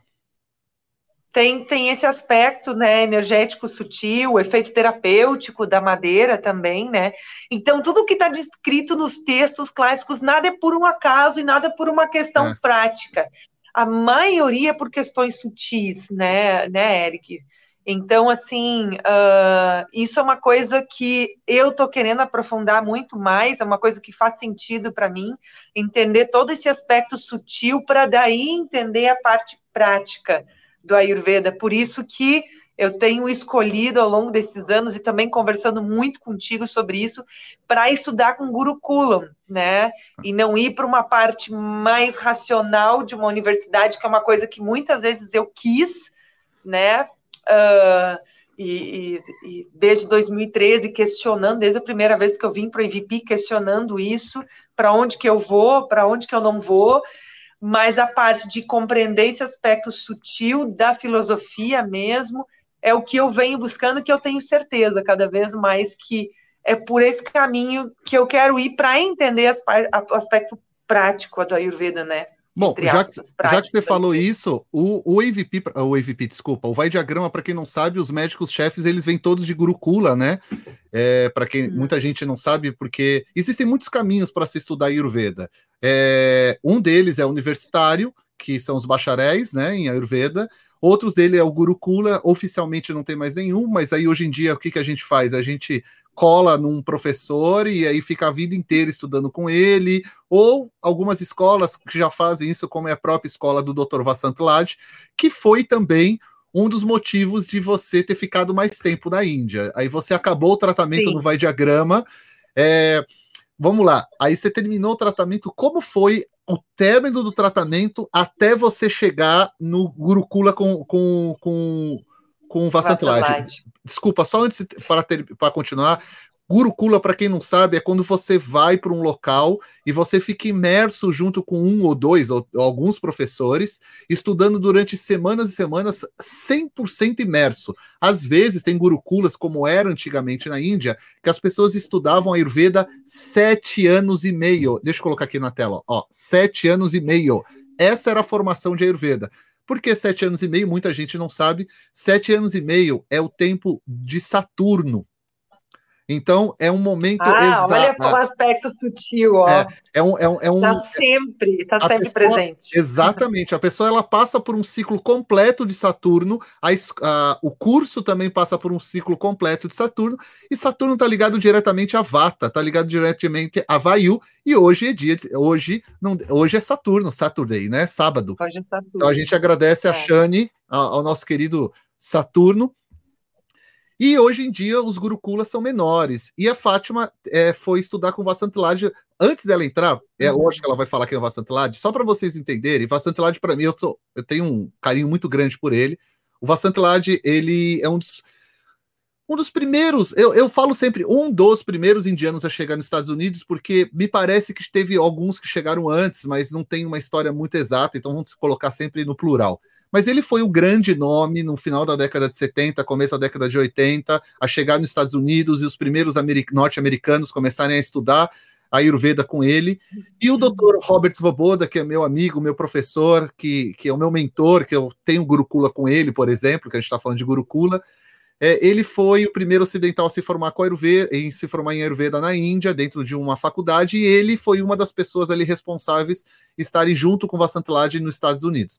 Então ele tem uma importância muito grande pela parte histórica e a parte pessoal de estudo. Eu vou deixar para a Fátima falar, obviamente, porque eu sou extremamente, é, como que se diz, suspeito para falar, porque ele teve em 2009 no Instituto aqui no Brasil. Em 2015 eu tive com ele um tempão, aí no, lá no Vai Diagrama mesmo, onde a Fátima estava, né? E falar da aula dele é deixar para a Fátima falar. É muito difícil, né, Fátima? É muito, ah. Muito. Ai, Eric, a gente vai precisar, a gente vai precisar de mais umas cinco lives para falar tudo. Você sabe que às vezes é. falta um pouco de como me expressar para explicar como foi a aula com ele, porque até hoje eu não sei explicar. É uma aula, não tem. só que é mais não que uma tem. aula, então você fica meio tipo, é, é uma aula. Mas conte, vamos lá. Então a gente já chega é, lá. Aí você terminou. Como que foi o final desse tratamento? Como que você se recuperou? Porque você, eu não contei para ninguém ainda. Hum. Agora, semana que vem, a próxima já começa a aparecer nossa websérie. entre o tratamento e o Gurukula, você foi para o Nepal. Conte o que, que aconteceu. Eu fui para o Nepal. Acabou o tratamento naquele turbilhão que fica a mente pós-tratamento. Como que você aguentou no Nepal, mulher? Lá é difícil pra caramba. É, Vamos seguir o cronograma, né? Eu é. tenho um monte de coisas para contar só desses dias que eu estou aqui no Vai Diagrama. Então vai, tem um monte de coisa então para contar. Vai contando, vamos lá. Vamos seguir o cronograma. É. é. se precisar, a gente continua depois em outra live. Com certeza, tá Então, eu terminei, eu quando eu estava terminando o tratamento, eu já estava louca para sair só para sair, dar uma olhadinha no movimento, né? Então teve um dia que eu fui com duas amigas para Coimbatore e lembra que em setembro eu estava dizendo assim que eu queria botar piercing, queria botar piercing, porque eu queria botar piercing. Então eu saí do. Ah, é, na orelha, no, verdade. No último dia do Panchakarma, eu fui colocar piercing, enchi as orelhas, as duas de piercing, não tem mais nenhum, ó. Eu fui tirando, porque eu fui enchendo o saco, tava doendo, e tinha que fazer, tinha que ficar o tempo todo cuidando para deitar em cada, é. em cada, cada lado. Para botar piercing tem que botar primeiro em uma orelha, depois em outra, depois, olha. Mas fiz essa experiência, fiz essa experiência, mas eu fui tirando aos pouquinhos ao longo das semanas. Mas aí tá, eu saí, né, com essas duas amigas nesse dia, botamos, né, fizemos essa aventura na cidade, mas eu senti a cidade muito mais barulhenta do que antes, porque o vai diagrama realmente ele é retirado é, da cidade, é um lugar nossa, é maravilhoso dormir lá, maravilhoso. É, é, é, só o som dos grilos, dos passarinhos, ou das crianças, às vezes, porque eu estou bem na, no Balagrama, que é o ah, alojamento. Você está no Balagrama, que legal. Meninos, que eles têm esse projeto social com os meninos da, da comunidade em volta. É, então é bom eles, às vezes, ir um pouco mais cedo para o quarto, escutar eles jogando bola e conversando, brincando. Então são esses sons naturais, assim, que é uma delícia.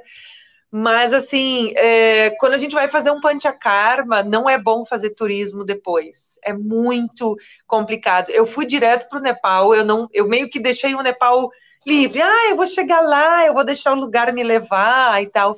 Eu Mas cheguei explica, lá. Ela primeiro... teve que ir para o Nepal, gente. Ela não foi só turismo, não. Explica, Fátima, antes. Você foi eu tive Nepal que sair pra... da Índia é... por causa do visto. É. Porque a gente, por exemplo, a gente tem, eu tenho visto para um ano, só que a cada três meses a gente tem que sair e entrar de novo. A gente não pode permanecer na Índia por mais de três meses direto. A gente tem que fazer um visto de múltiplas entradas, então tu tem que sair e voltar. E a maioria então, do pessoal. Eu, como Oi. tinha que sair, foi pro Nepal. Como eu tinha que sair mesmo, decidi ir para o Nepal. A maioria do pessoal faz isso. Coisa. É, o pessoal, a maioria do pessoal que precisa faz ou Nepal ou Sri Lanka, que é normalmente. Ou Sri Lanka. Porque são é. caminhos curtos, pequenos e baratos também, né? São locais baratos. É. O Nepal é muito barato. Não tanto, Eric. Não, não? é não. Não, não, é mais? Não, não é não. Sério? Cidade grande, né, ah, não. que pena. Porque tanto me falaram disso, ah, vale é. a pena porque é barato, você faz o bate e volta, tal, aumenta o visto. Falei, é. caramba, não é caro mais, não é tão barato mais. Não, não é assim. Para ir para o Nepal, eu gastei 3 mil reais a mais só com passagem. É. E hotel é caro, Caramba. porque tu é turista lá. Tu é turista é. lá, é caro, é mesmo preço do que Brasil. É, e a gente assim, não conhece tanto quanto a Índia para saber os locais certos para ficar, é claro. E aí... É, para tudo tu precisa um guia, tu precisa carro. Então eu, eu resolvi ir para um hotel baratinho. E eu cheguei lá no hotel, eu até no primeiro, o primeiro vídeo. É que eu já editei, que, eu já sei, o pessoal não viu ainda. Eu olhei aqui. Eu tô eu gravando um vídeo meio atrapalhado, dizendo assim, gente, eu tô num hotel aqui que só tô eu aqui, só eu de hóspede, num lugar totalmente afastado da cidade, num lugar muito pobre, muito sujo, com muito lixo, não tinha nem, nem como sair para caminhar na rua.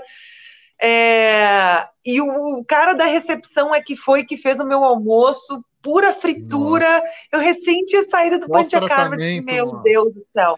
Fátima, como que, que você fez que com a poluição naquela cidade? Porque é considerada uma das cidades mais Sim. poluídas do mundo e você pós-Panchakarma. Eu não sabia disso, eu não sabia disso. Quem me avisou foi um outro paciente que estava no Panchakarma. Ele disse assim: quando chegar, tu compra máscara, porque uma amiga minha ela ficou com asma em três dias só, estando Caramba. em Kathmandu. Que loucura! Eu disse, ah, será, né? Aí quando eu cheguei lá, eu fiquei apavorada. Mas você chegou não a passar mal, a, a ficar... o tempo todo no pó. Não, porque eu, eu, eu assim, eu saía muito com carro, tá. eu fiz algumas coisas a pé, ali perto do hotel, que. Bom, aí eu saí daquele hotel maluco, eu até fiquei meio com receio do, do cara que estava lá, eram três ou quatro caras, eram só homens ali gerenciando a parte do hotel.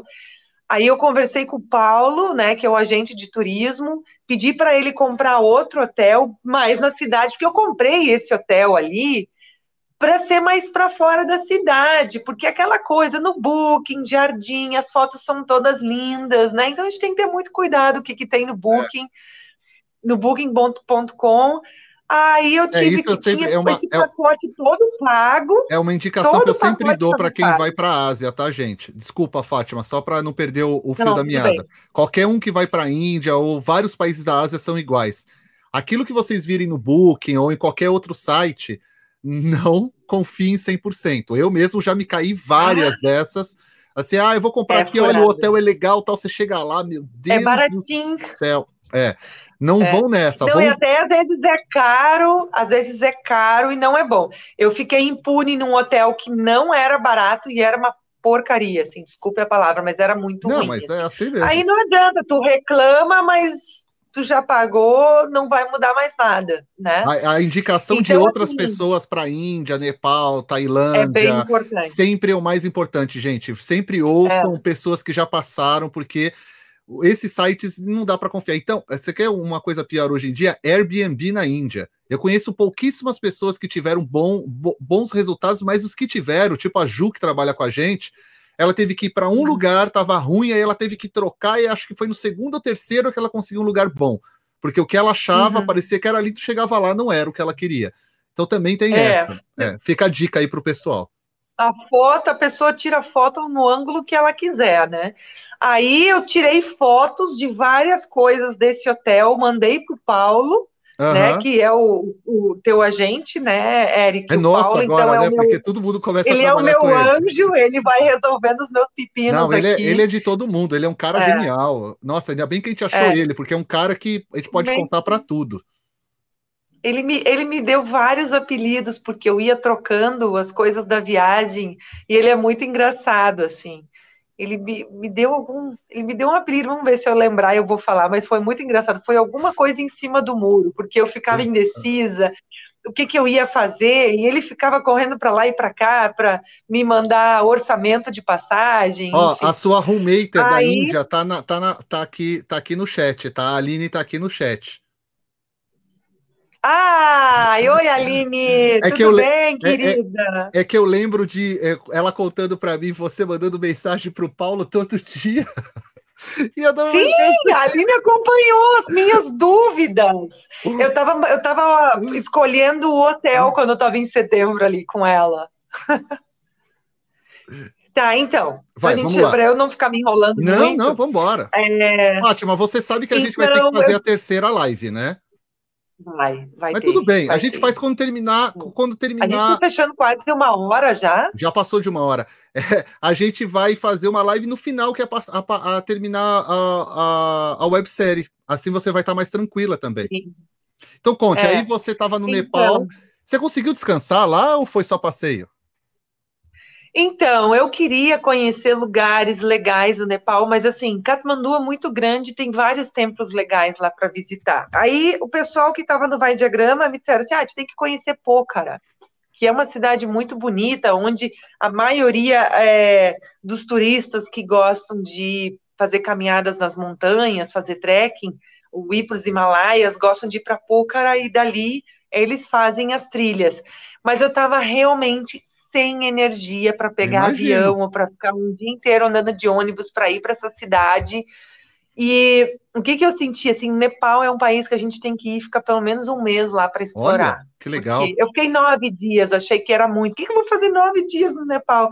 Então, o que, que eu fiz? Eu estava uh, cansada, eu fui para outro hotel, então o Paulo comprou outro hotel para mim, tirei fotos né, desse hotel maluco que eu estava, mandei para o Paulo para ele tentar é, pedir ressarcimento de uma parte do valor e ele conseguiu. Claro. Ai, que bom. É, mas era uma coisa muito incerta, a gente conseguiu só metade do valor. Aí naquele novo hotel eu estava bem uh, mais num bairro turístico, é, a lá Katmandu, né? Mas era mais ajeitadinho. E, e daí eu consegui ir acessar os, os principais templos. Então, eu fui no Bouldernath, que é um templo super tradicional do budismo. Então, eu fui em vários lugares sem guia turístico nenhum, porque é caro contratar guia turístico lá. É. Então, eu contratei os carros. Então, se eu conseguia alguma informação com o pessoal local, eu, eu, eu, eu conseguia, eu ia descobrindo as coisas meio sozinha. Então, eu ainda não tenho noção do, dos lugares assim tão é, poderosos e famosos como é o, o, Monkey Temple, que é o templo dos macacos, e né, que é um templo budista também, ele é considerado como Monkey Temple, porque tem muito macaquinho lá, e o templo de Bouldernath, que são dois templos assim muito antigos, assim, muito auspiciosos, né, para o budismo, que eu estive lá e que eu consegui sentir a energia, mas não tinha muito a história do lugar. E daí, uhum. assim, tem sempre guia turísticos te oferecendo, mas tu nunca sabe qual é o conhecimento que o cara realmente tem, né? É. Então, assim, ao mesmo tempo que eu queria explorar o lugar, eu ficava um pouco desconfiada, porque eu percebia que tinha ali uma certa malandragem, via que tu era turista, queria o tempo todo gente na rua pedindo para te vender coisas, e às vezes eu queria só ficar um pouco quietinha, Na assim, né? sua, né? né? Mas eu consegui fazer isso, eu consegui. Então, eu amei estar exato, totalmente sozinha no Nepal. É, curti muito fazer as coisas sozinha, ir para os templos sozinha. Então, tem um vídeo que eu fiz, que ele até vai ficar longo, que eu filmei todo o caminho que eu fiz a pé para ir no Monkey Temple que é que eu fui filmando uma ruelinha que vai subindo em direção ah, a esse eu, eu já editei já. Realmente ficou uma experiência muito legal. legal. Então, realmente, a minha companhia foram os vídeos. Foi, foi todo mundo que vai estar assistindo agora.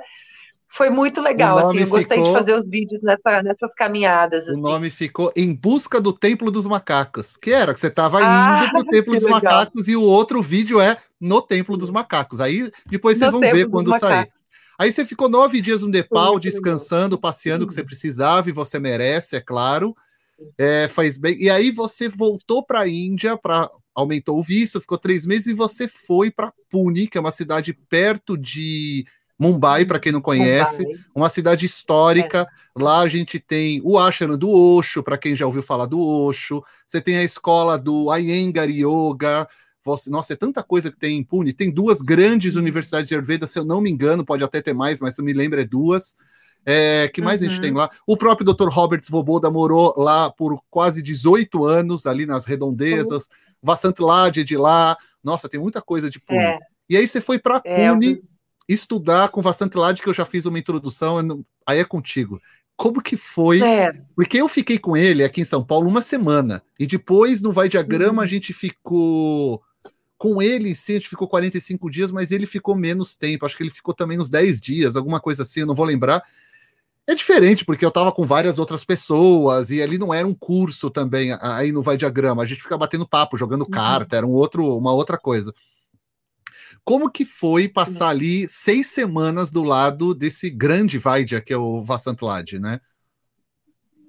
É, então assim, né, Eric, é, às vezes as pessoas perguntam assim, em relação a um curso, né? Vai ter ano que vem?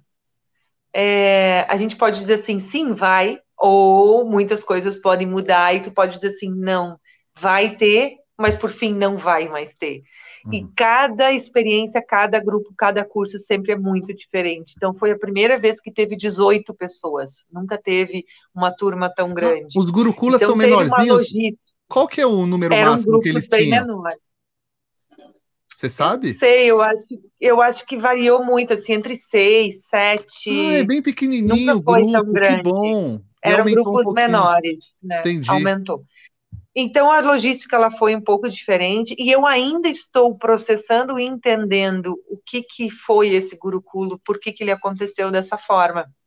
É, uhum. Como que era a nossa rotina? Por que, que eu estou dizendo que nunca é igual? Porque ano que vem com certeza vai ser diferente. Nunca é igual né? E, e a gente nunca sabe, a pessoa pode mudar de ideia e dizer assim, ah, não vai mais ter Gurukula, né? E é isso, assim. O Gurukula, ele faz, ele tá, ele tá acontecendo não faz muito tempo, né, Eric? Eu acho que é desde hum. 2000 e 2013, 2010. Ah, sim, sim. É, se você for pensar desde é. a época que existe o trabalho do Vasant Lad, ele já tinha um Gurukula lá, só que se eu não me engano ele não divulgava tanto. Porque a ideia dele ah, no começo tá. foi igual aos nossos camps. Eu, eu não nego isso para ninguém, eu, não escondo, nunca escondi. O meu grande exemplo de trabalho do Instituto é o, o Albuquerque Institute. Sempre foi, sempre será. Porque para mim ali é um hum. case de sucesso total, se você for pensar. Sim. Ele trouxe um Ayurveda da Índia, trouxe não, levou né, para os Estados Unidos, adaptou, adaptou a escola, adaptou o curso, ele conseguiu adaptar a cultura, as regras, as leis, uhum. que é isso que eu sempre falo que a gente precisa fazer no Ayurveda, né? Não trazer a Índia para o Brasil. E por isso que ele é um case meu de referência, e eu comecei a ir atrás. a região né, que a gente está. Exatamente. Hum. E ele tinha esses cursos, como a gente tem os camps, que eu, na verdade, imitei mesmo, mas não tenho vergonha de falar isso, não. Eu acho que é mais vergonhoso quando a gente imita e não fala, e todo mundo tá vendo que você tá imitando o outro, porque todo mundo imita no hum. final. Eu peguei a ideia, eu me inspirei naquela ideia, foi quando a gente construiu os camps. Eu conversando com o In, que é um dos diretores, eu não sei se você chegou a conversar com ele. Sim, sim. Como é, que é, como é que é o nome? Win. W-Y-N-N. É, Win. Sim. E aí estava trocando muita é ideia. É o esposo da, esposo da Snerra? Aí eu já não sei, Snerra? querida. Não sei, não sei Sim. se ele é esposo. Porque eu nunca conheci ele pessoalmente, eu, eu só troco ideia com ele pela internet.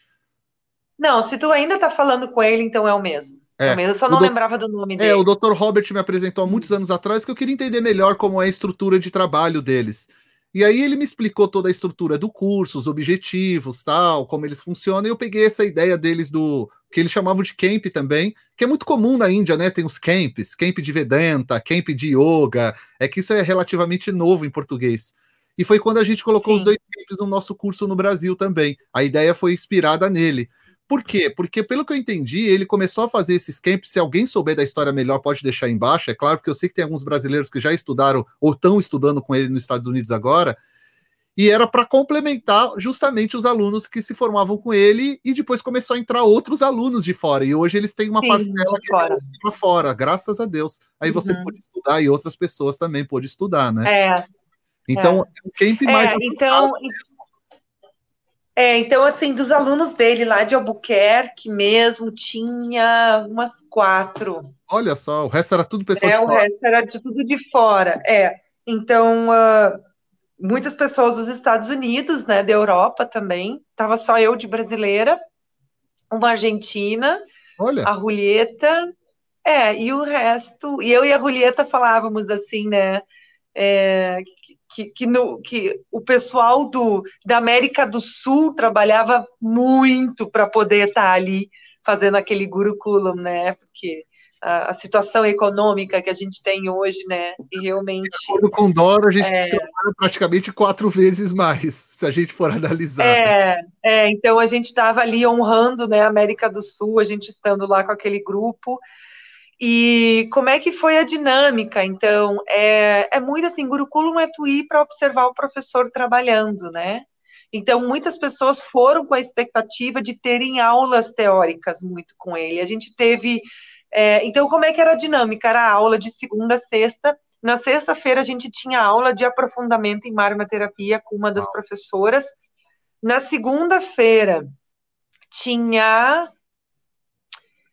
é, então, todas as semanas estava vindo pacientes para Panchakarma, que é um Panchakarma que ele adaptou para pessoas dos Estados Unidos, pacientes dele, uh, para não. É, é, um, é um Panchakarma mais suave, é mais um xamana, assim, é mais é. um tratamento mais suave, não é forte, não é, é assim tão tradicional como vai diagrama. É, é bem é adaptado. É, o pessoal né? do AVP eles chamam isso de Mridu Panchakarma, é o nome que eles pegaram dos textos clássicos e adaptaram, porque muita gente está fazendo isso, e eu concordo, tem que ser feito mesmo. Tem algumas coisas que assim, a, a sociedade. Ajuda.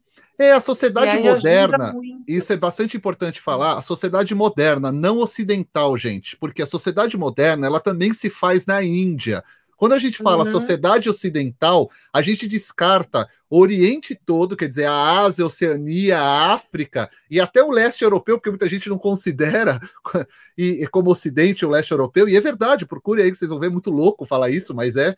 E aí é como se é, existissem dois. Não, a modernidade, porque hoje Delhi, Mumbai, Essas cidades são totalmente modernas. Então, para a modernidade, o Ayurveda tem que ser adaptado, não tem como, porque não é todo mundo que tem disponibilidade como a gente que trabalha. Aí 40 dias, 45 dias para fazer um panchakarma. Né? Exatamente. É. E aí, é, não precisa dar detalhes do, do Gurukula, eu creio que é impossível também. É, a minha pergunta é: como é praticamente o dia inteiro tá do lado dele, vê ele atendendo. Eu tô te fazendo perguntas que são coisas que eu vi e eu fiquei não só apaixonado, como eu falei, é, esse cara tem alguma coisa diferente. É, tem alguma coisa que não dá para explicar. Olha, Eric, uh, só para sim, para para início de conversa, o que que acontecia? Não tinha um cronograma de aula, porque Gurukulam é o mestre vai lá, o que que ele tá afim de dar, ele dá. Não tinha um cronograma de aula. Perfeito.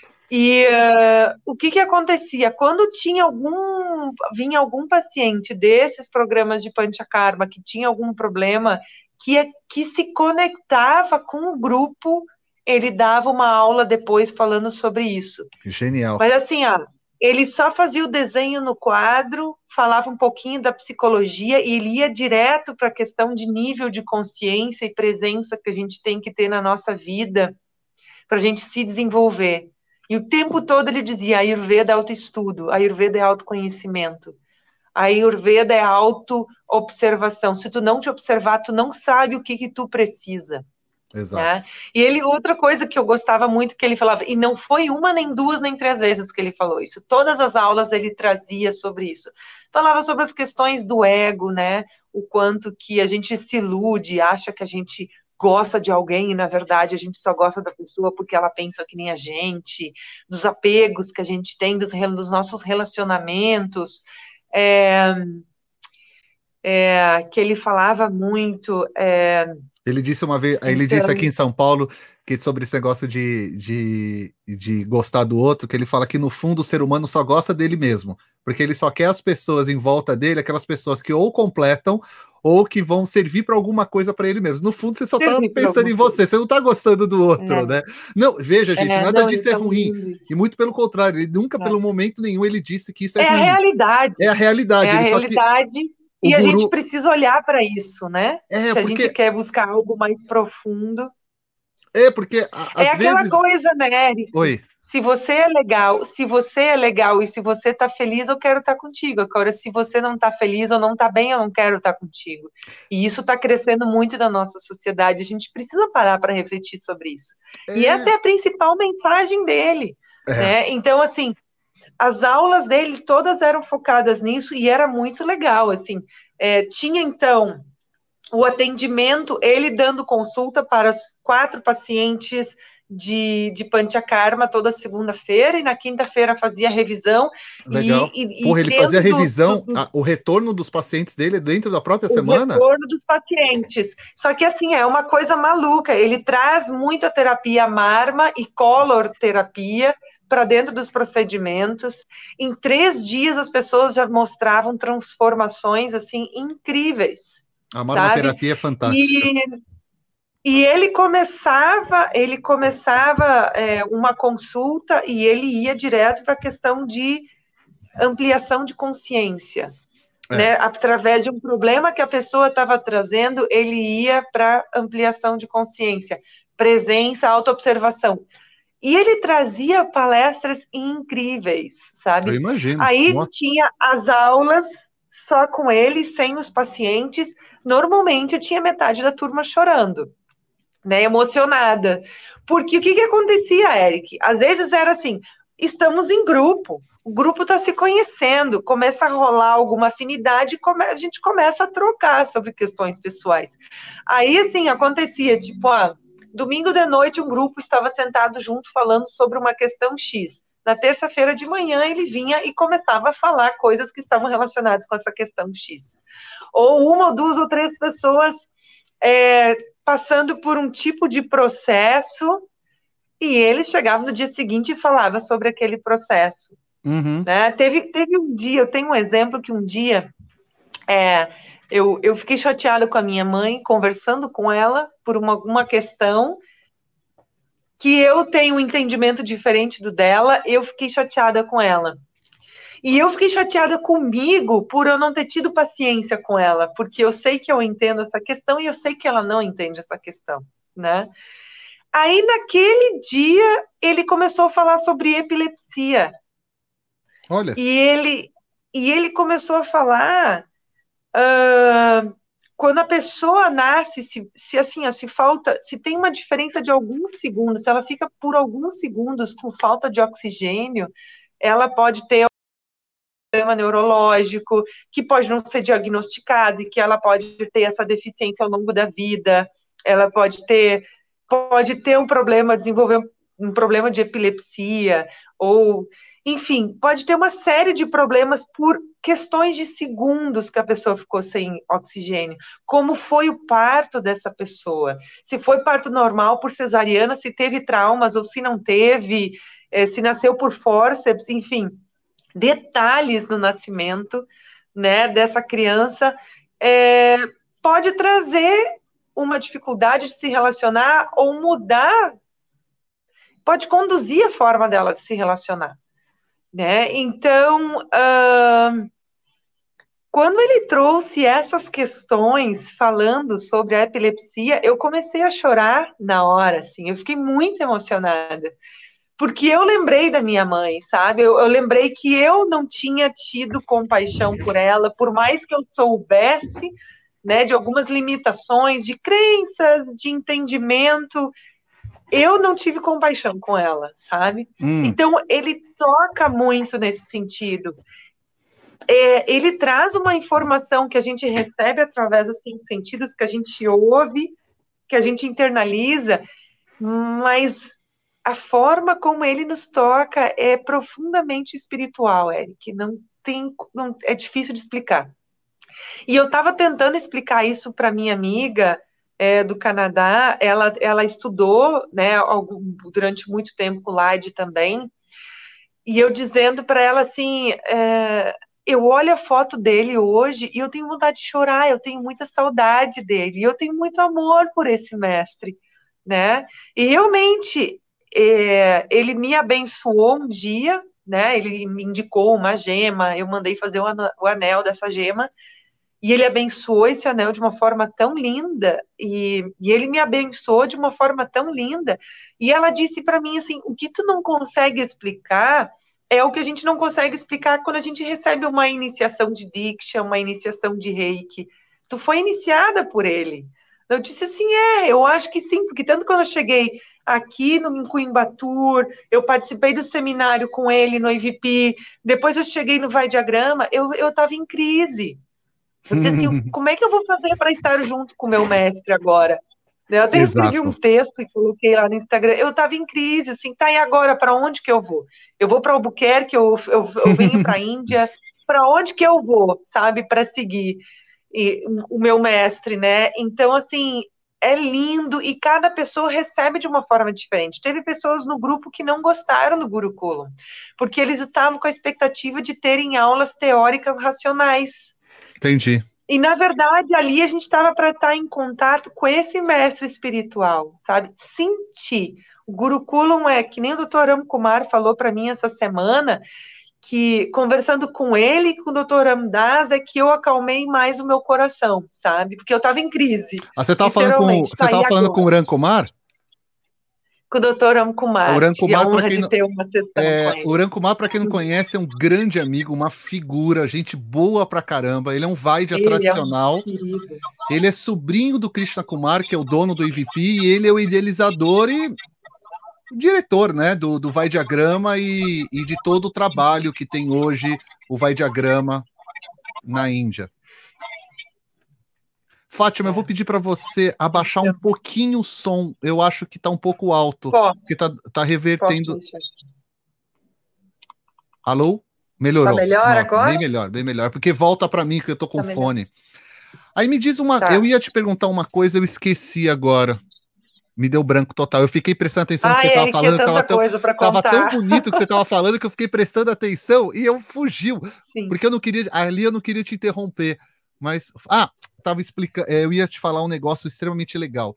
Não sei se todo mundo que está assistindo a gente agora ao vivo, primeiro eu queria agradecer vocês. A gente está quase duas horas ao vivo e tem 70 pessoas a duas horas ao vivo. Obrigado. Ai, que bom, gente! Eu sei que isso Obrigada na internet é quase impossível, né? É, é. Mas eu queria até lembrar vocês, a Fátima já assistiu é, o documentário que fizeram do Dr. Vassant Lade, porque explica um pouquinho disso que a Fátima está falando.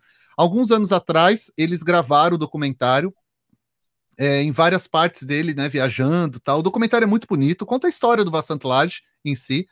E ali naquele documentário, ele e o Dr. Robert Svoboda contaram coisas que normalmente eles não fa tinham falado abertamente ao público, coisas que pessoas mais próximas já tinham ouvido falar, só que a gente ficava quieto também. E uma delas foi quando o Dr. Vassantlad ele conta quando ele conheceu o, o, o, guru do Dr. Robert Svoboda. Não sei se quem assistiu vai lembrar dessa parte. E ele conta que a partir daqui. É tão bonitinho isso, né? Porque ele é o professor do Robert Svoboda. E aí ele fala que a partir daquele momento ele se, se torna um guru bai, que é um irmão espiritual dele. Pô, mas eu faço Antlad, né? Tipo, você ouve o, o cara. É, você, ele super reconhecido no mundo inteiro de Ayurveda, e ele falando, naquele momento eu me tornei um irmão do Robert Svoboda. Até o Robert brinca comigo, ele fala, ele me chama de irmão, mas não tem como ter uma relação de irmão, eu tenho uma relação de filho e pai, é claro, porque é. pai ou Lade, claro. E ali, ali eu comecei a entender outras coisas do Lade, porque é, como eu, eu, eu, sou aluno do, do Robert há algum tempo já, e eu venho estudando toda essa parte de linhagem hum. com ele, tudo essa parte tradicional, o Robert, para quem não sabe, ele também faz parte de algumas linhagens tântricas, de uma específica, ele é um Agora, né? E o mestre dele também era. Isso que ele, ele faz, é, isso se chama Shaktipati. Então, o que, que é? é? É uma forma, é, é, algumas tradições eles chamam de iniciação, algumas iniciações, algumas tradições eles chamam de Diksha, mas dentro da tradição tântrica a gente chama de Shaktipati, que é quando dentro de um momento oportuno, e muitas vezes é como a Fátima, como você estava falando, Fátima, não tem um momento para isso, sabe? É igual o Gurukula, não tem um calendário, não tem simplesmente assim, ó, oh, o senhor pode me dar uma Shaktipati? É, quanto custa uma Shaktipati? Se eu fizer esse curso, eu ganho uma Shaktipati?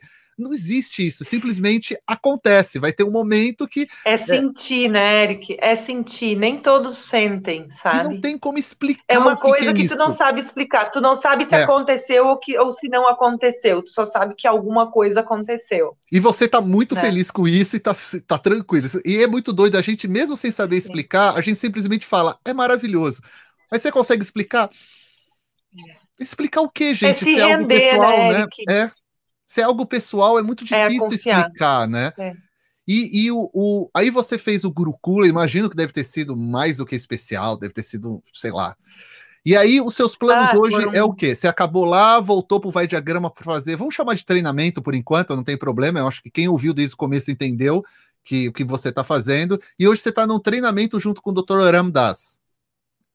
Sim, então, quando eu cheguei aqui no Vai Diagrama. É, aí você conversou com o Rancumar, é aí onde que eu quero chegar, que aí você teve todo esse. Eu fiquei, eu fiquei uns 10 dias em crise. Isso, eu fiquei uns 10 ah. dias em crise, assim. Porque. Me conte mais, eu, o que, porque, que passa assim, na mente nessa crise? Você pode falar? Não sei. Por, é, posso, posso sim, porque assim, é, a minha mente, eu tô agora já planejando o ano que vem, sabe? As pessoas às vezes perguntam assim, Fátima, não sei se eu vou conseguir fazer o teu curso ano que vem, ah, esse ano. Vai ter ano que vem? Eu digo, olha, a ideia é, mas acho, não sei.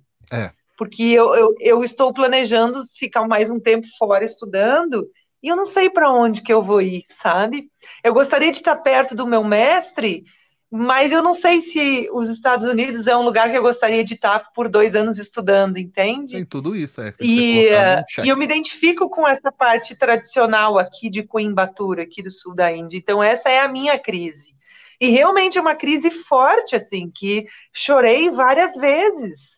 E, e, eu, e eu demorei, assim, para eu botar os pés no chão no vai diagrama, sabe? De, de, de pegar, assim, e me agora na volta, né? E, e me entregar para esse esse outro momento da viagem. Então, aquela coisa, de, aquela ansiedade de, de assim, estar aqui, ter mais um mês para explorar, parecendo que a viagem está terminando, só que não, e, pensando já ano que vem para onde que eu vou, porque precisa ter toda uma organização de vida financeira, claro, claro. de família, tudo, né?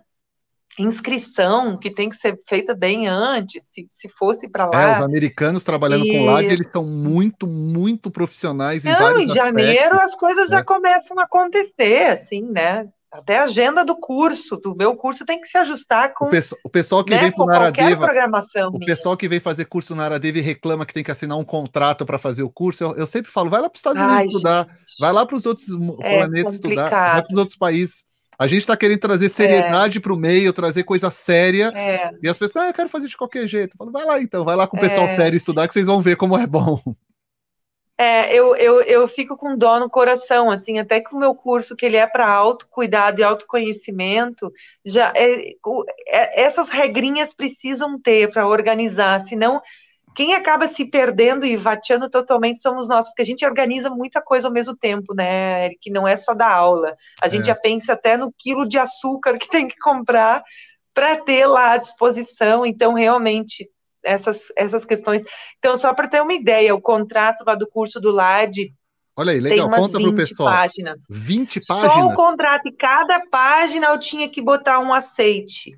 Um aceite assinatura, aceite assinatura, aceite assinatura. E ai que a gente se não né? cumprir, Eles são é? muito precavidos. Qualquer problema, as pessoas precisam ser responsáveis por si mesmas porque eles assim, eles têm razão, porque daqui a pouco a pessoa chega lá, tem alergia à pimenta e sai comendo tudo que é coisa que aparece pela frente, tem um surto de alergia, né? Tem um problema, ah, depois a culpa é do instituto, processa o instituto sabe? Então, o contrato, ele o tempo todo está lembrando que tu precisa ter responsabilidade por ti mesmo.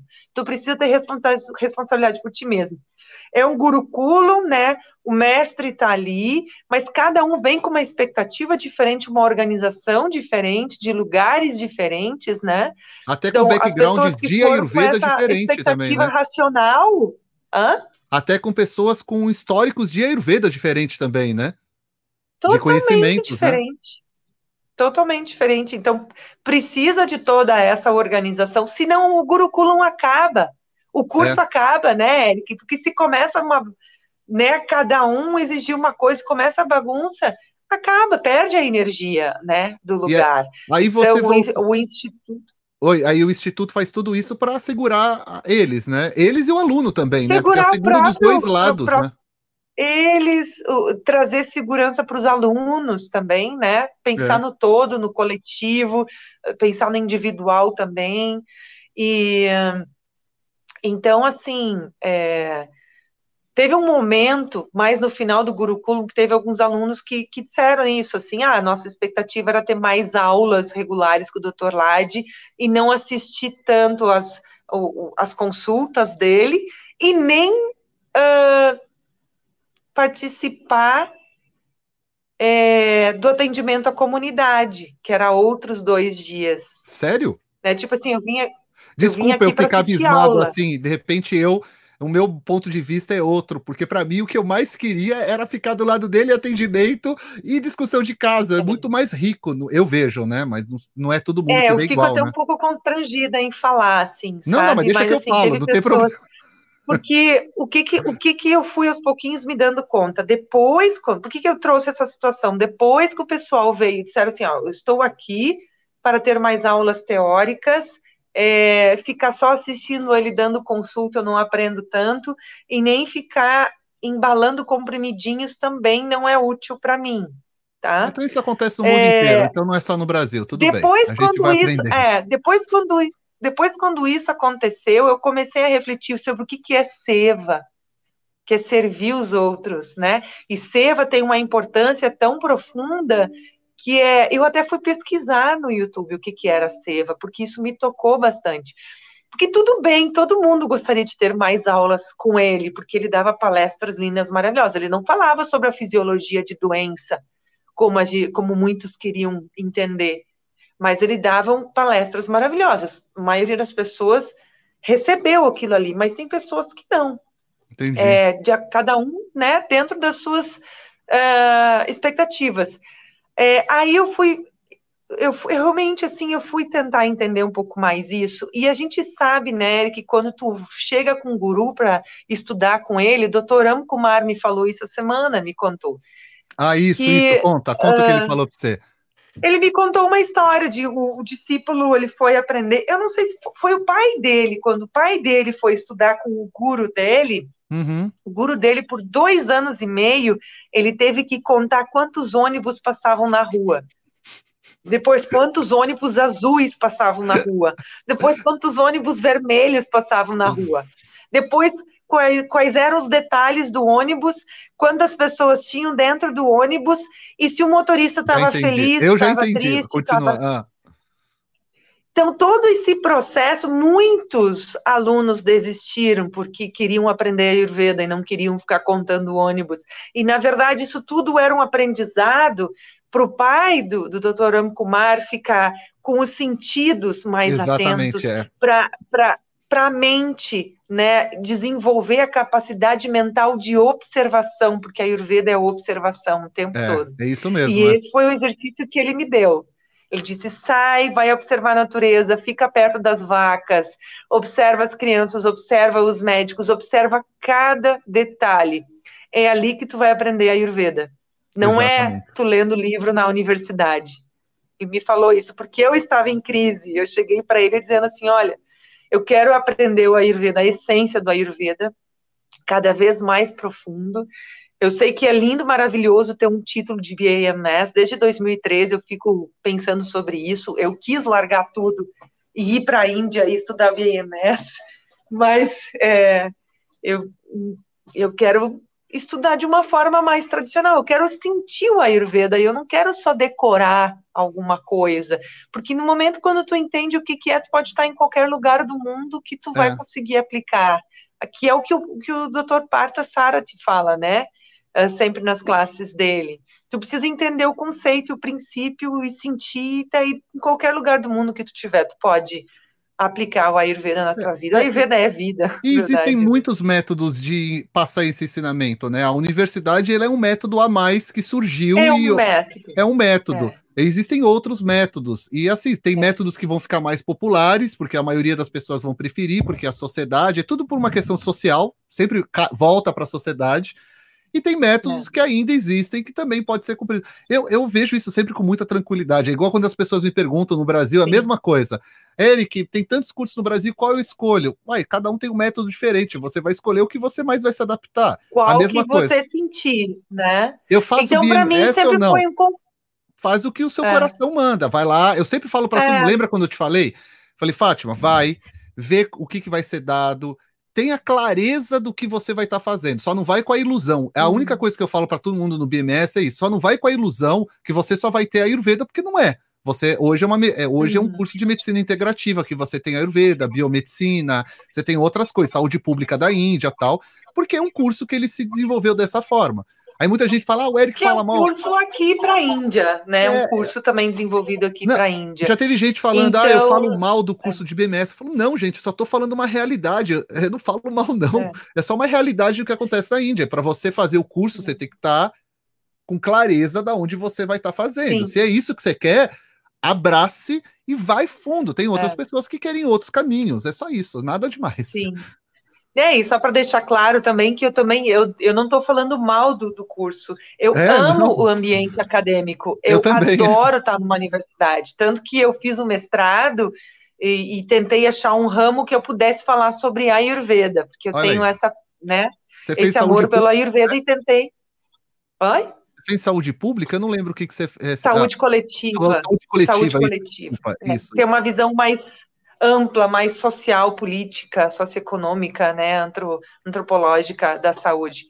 Então, uh, então sempre essa os desejos da nossa mente, né, desejos antagônicos. Então, é. eu queria fazer BAMS, tinha questões familiares que não podia vir. Aí agora eu tenho essa disponibilidade, mas são cinco anos e meio. E, e essa parte mais alopática ela é super importante. O Dr. Claro. traz né, uma visão Sim. da biomedicina no curso dele também, mas Sim. é a lá Vassanlad, né? Outra, é. é. outra história, assim.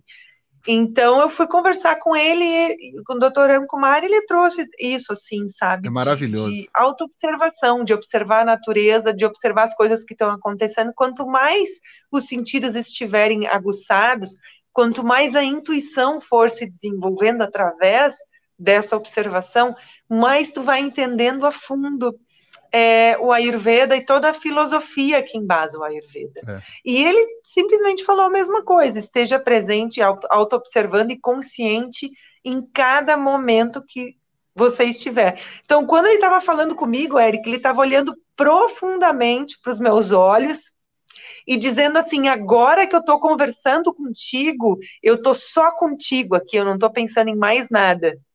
É uhum. É isso que tu precisa exercitar, é isso que as pessoas precisam exercitar. É, e é isso que as redes sociais tiraram totalmente o norte, pioraram ainda isso para as pessoas, né? Eu, por exemplo, piorou, tá falando é, com piorou, né, o foco, né? É, a gente tá fazendo é. uma live agora que eu tenho que eu, eu fechei tudo, eu só tava agora que eu tô começando a ver perguntas e tal, porque a gente tá, eu vou abrir para perguntas, aí agora que eu tô lendo aqui, que eu tô vendo aqui, aí você vê que a gente já perde um pouquinho a a concentração. Fátima, Sim. eu acho que. Vamos lá. A Luciana Santos fez uma pergunta que eu acho que é uma explicação simples. Para fazer panchakarma é preciso recomendação de alguém daqui?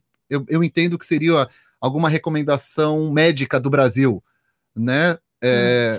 Olha, eu acho que seria legal, assim, um, um profissional mais experiente para né, fazer primeiro é, entender o processo que se passa, né, com a pessoa que está com, é, com alguma questão de saúde, seja qualquer questão que for, ter, trocar uma ideia, porque às vezes é uma questão que não é tão profunda assim, não precisaria ir para a Índia, ir para a é, Índia fazer também tem isso, é verdade, né? é, verdade. Eu não tinha, eu não então, tinha pensado por então, essa perspectiva, você tem razão.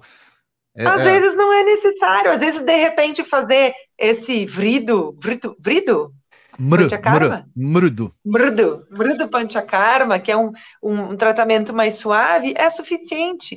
E outra coisa, assim, uh, que, eu, que eu vejo muitas pessoas falando também, e que para mim foi um grande desafio, não adianta vir para a Índia fazer Panchakarma de 21 dias e depois sair chutando balde. Foi difícil para mim em Kathmandu. E eu tive sorte. Desculpa, porque é que eu tô rindo de um caso aqui, aqui é, os Vaidyas aqui falam que há grandes tendências de ter problemas sérios de pele, de, de fígado, de sangue. Se tu faz um panchakarma e depois sai comendo porcaria. Eu, tive eu fui um... para Katmandu, gente. A comida lá é muito ruim, é Nossa. é muito cara. Eles importam grande parte da, do, dos alimentos que eles têm lá. Eles importam, eles usam muito veneno na comida. Tu olha assim, os legumes e as frutas estão é branco de tanto veneno que se usa. Importa muito da Índia e da China e, e uma qualidade muito ruim da comida. Então eu fiquei bem preocupada, assim, sabe, e tentando buscar os melhores lugares para comer e, e, lugares assim que eram caros, mas que eu achava que eram mais frescos. Tinha vezes que eu pulava a refeição porque eu realmente eu fiquei bem ressabiada, assim, comia algumas frutas e tal porque a, a, alimentação lá é bem complicada. Em Pune eu também não tive a melhor alimentação, né? A, a, a alimentação lá no, no, no Gurukulam é, não era tipo aqui no Vai Diagrama, era uma comida mais indiana mesmo, então quando tinha coisas de fritura eu pulava. Então, assim, os medicamentos que eu recebi no Vai Diagrama, eu segui tomando direitinho. Legal. Que, que me seguraram, assim. Ah, mas isso... eu dei uma boa de uma inchada durante essa, Katmandu, quente, poluído. Ah, entendi. Né? Comida meia boca. Aí eu fui para Pune, quente, poluído, comida mais ou menos. Eu dei uma. Ai. Sabe? Agora que eu cheguei no vai diagrama, eu tô desinchando de novo. É, é bom você né, falar então... do, do, tratamento posterior. Você levou, você está usando ainda na Índia para quanto tempo depois do tratamento você está tomando as ervas? Eu ervas vou levar e... a, porque assim, ó, eu viajando em Katmandu e, e, na Índia aqui, teve dias que eu não conseguisse tomar os medicamentos no horário Olha certo, só. que vai hotel, aí pega voo, Sim. aí vem para outro lugar, aí é mala para cá, é mala para lá. Mas eles tu não pode ferver pra... Oi, a desculpa. tua cachaça, a tua decocção. Ah, é, tem as então assim, é, se eu quiser no mínimo três meses, Mínimo três E essa medicação, o doutor Ramdas me falou essa semana, essa medicação ela é muito importante para segurar o teu organismo neste período de adaptação. Sim. Se a pessoa sair do panchakarma sem tomar medicação e sair chutando balde, ela vai ter efeitos colaterais certo. É, porque a medicação que ela é passada nesse momento, ela não tem só uma ação de álchada, de medicamento, ela também tem uma ação de ahara. Então, por isso que ela é em, em hum. doses até maiores. Então, da mesma forma, a uhum. rara, por quê? Porque a rara é alimentação, para quem não sabe. Então, a rara, porque ela vai estar tá construindo tecido também, que de certa forma pode ter virado um dato cachaia. Ele pode ter, pode ter tido uma diminuição. Então, esse medicamento ele Sim. serve para dois: ele serve para controlar aquilo pra que nutrir. já estava em desarmonia e também para uma espécie de uh, nutrição, entre aspas, é claro. É. E é para algumas pessoas Não, são e... até seis meses, né? Eu lembro que a Sabrina foi seis meses, a Ana, eu vi, Sim. eu já editei. Ela, a Ana é. é uma outra brasileira que também estava fazendo tratamento. Ela deu um depoimento para Fátima, vai aparecer semana que vem uma próxima. E ela também levou uhum. o medicamento para seis meses, né? Isso é bom a gente falar, porque as pessoas imaginam que vai lá 21 dias, vira as costas é. e vai é. embora. É, então assim, eu tô eu tô tomando uma medicação de uma forma bem meia boca nesses dois meses que eu fiquei viajando, né? Não é porque eu sou terapeuta que eu consegui ficar regrada, é, é bem complicado estar tá em hotel, sabe? É, então Na ali, verdade, sim, nós profissionais de Ayurveda do, do, somos do Dr. Os... Eu consegui tomar. Nós, profissionais de Ayurveda, normalmente somos os que mais regulam o, os nossos próprios tratamentos, porque a gente sempre está viajando, fazendo mil coisas, né? É, então o que, que eu estou fazendo? Vou levar agora para mais quatro, cinco meses, porque daí estando no Brasil, né, mesmo que eu vou vou vou estar tá para lá e para cá dando aula e viajando mais nos finais de semana, mas daí eu vou ter uma organização minha para tomar esses essas caixaias, né? E outra coisa super importante, pós panchakarma, a gente tem efeitos colaterais que demora para se ajustar. então, meu ciclo menstrual ele está bem atrasado, ele está bem longo. Eu estou tendo. Meu ciclo está vindo assim a cada 45 dias. Ele sempre foi super regrado. E é normal isso acontecer, porque, que nem tu disse, Eric, isso altera né, a qualidade dos nossos tecidos. Então, aos pouquinhos, o meu corpo ele vai se nutrindo e vai se ajustando de novo. É. Então, eu, a gente tem que ter essa paciência, o entendimento que uma dor pode aumentar, uma dor pode surgir, né? Um tecido pode ficar mais seco. Então, é, isso é importante a gente ir conversando com o médico e o médico vai dizendo: não, isso é normal, segue que isso vai se ajustar. Então, em relação ao que a Luciana perguntou, voltando para a pergunta dela, é, é, interessante ter uma orientação de um profissional daqui, né, para ver se a pessoa realmente precisa fazer um panchakarma, porque é todo um cuidado que a gente precisa ter depois né? Então não é fácil. Então, é, se, se a pessoa. Eu tenho um conhecimento da Ayurveda, então eu, né? Algumas coisas que aconteceram, os deslizes que aconteceram, eu ia ajustando de outras formas. Mas se é uma pessoa que está recém começando a conhecer, e aqui no Vai Diagrama, o que eu acho super precioso, a gente tem aula todos os dias. Isso é bem legal que tem Imagina no né? o ano inteiro esses médicos repetindo toda semana a mesma coisa, falando sobre alimentação, sobre alimentação incompatível, sobre estilo de vida, sobre consciência, presença, cuidados com a mente, entender o nosso ego. Que paciência, né? Eles, todos os dias eles estão respondendo, às vezes, porque tem pacientes chegando o tempo todo. Então, isso é um dos motivos também que eu escolhi o Vai Diagrama, eu admiro muito esse lugar. É, que eles não, não é assim só um, um tratamento que tu chega, fica isolado num quarto, tu fica 20 dias recebendo tratamento, tu vai embora com um pacote de medicamento e deu, tchau. Existe uma educação que acontece todo santo dia, de tarde, tem Perfeito. três aulas. Com A sua colocação como diferentes. educação, eu acho eu, eu adoro isso, né? porque para mim o que move, o que muda é. uma, uma, população é a educação. É a educação. A educação. E é o que a gente pode fazer aqui muito, né, Eric? A gente não, a gente não tem clínicas e hospitais que nem o Vai Diagrama ainda no é. Brasil, mas a gente. A, é, é, o, meu, o meu propósito é educar as pessoas para elas não adoecerem, não chegar num problema crônico. É. E se a gente chegar, a gente conseguir ter coragem para olhar para aquilo ali e tentar reverter de alguma forma, ou aceitar, melhorar nossa qualidade de vida, né? Então, a minha história, eu não estava me, me conformando em fazer uma esterectomia, né? Então, eu fui pesquisar outras formas. Então, só o fato de ter é, essa consciência de que o útero era um órgão importante para mim, que mesmo não sabendo se eu queria ter filhos, mas eu queria que esse órgão permanecesse no meu corpo, eu queria entender o que, que era que estava gerando esse desequilíbrio tão forte, mas tão forte, que eu precisei mergulhar mais a fundo no meu tratamento, entender questões emocionais familiares muito profundas. Então, minha família inteira também entrou, está envolvida com as minhas questões. Meu irmão, minha irmã, minha mãe. Então, assim, de repente eu estava com uma questão de saúde que toda a família começou a olhar por questões históricas, né? Aí eu vou entrar numa outra questão que na família da minha mãe e do meu pai, da minha mãe principalmente, quando eles eram crianças, eles, eles plantavam fumo Uhum. E eles praticamente dormiam em cima do veneno. Eles Olha. dormiam em colchões de palha e, e, e, tinha muita pulga. Eles eram muito pobres. Eles colocavam veneno de fumo nesse colchão de palha para eles e conseguirem dormir, isso senão tudo, era impossível dormir. Isso tudo entrando na pele, imagina só. Pele, respiração. Isso tudo na tudo. pele e esse veneno do fumo, ele provoca alteração no sistema nervoso central, olha. que afeta o sistema nervoso central das próximas gerações. Então, olha é, a amplitude de todo esse estudo que eu comecei a fazer a partir de mim mesma, o meu irmão a partir dele mesmo, né?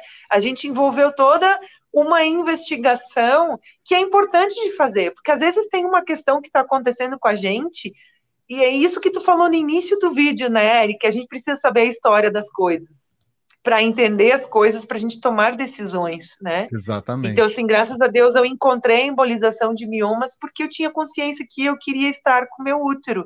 Então, hoje em dia, com a internet, a gente tem mais acesso à informação. Eu fui para o Google e comecei a pesquisar, uhum. né?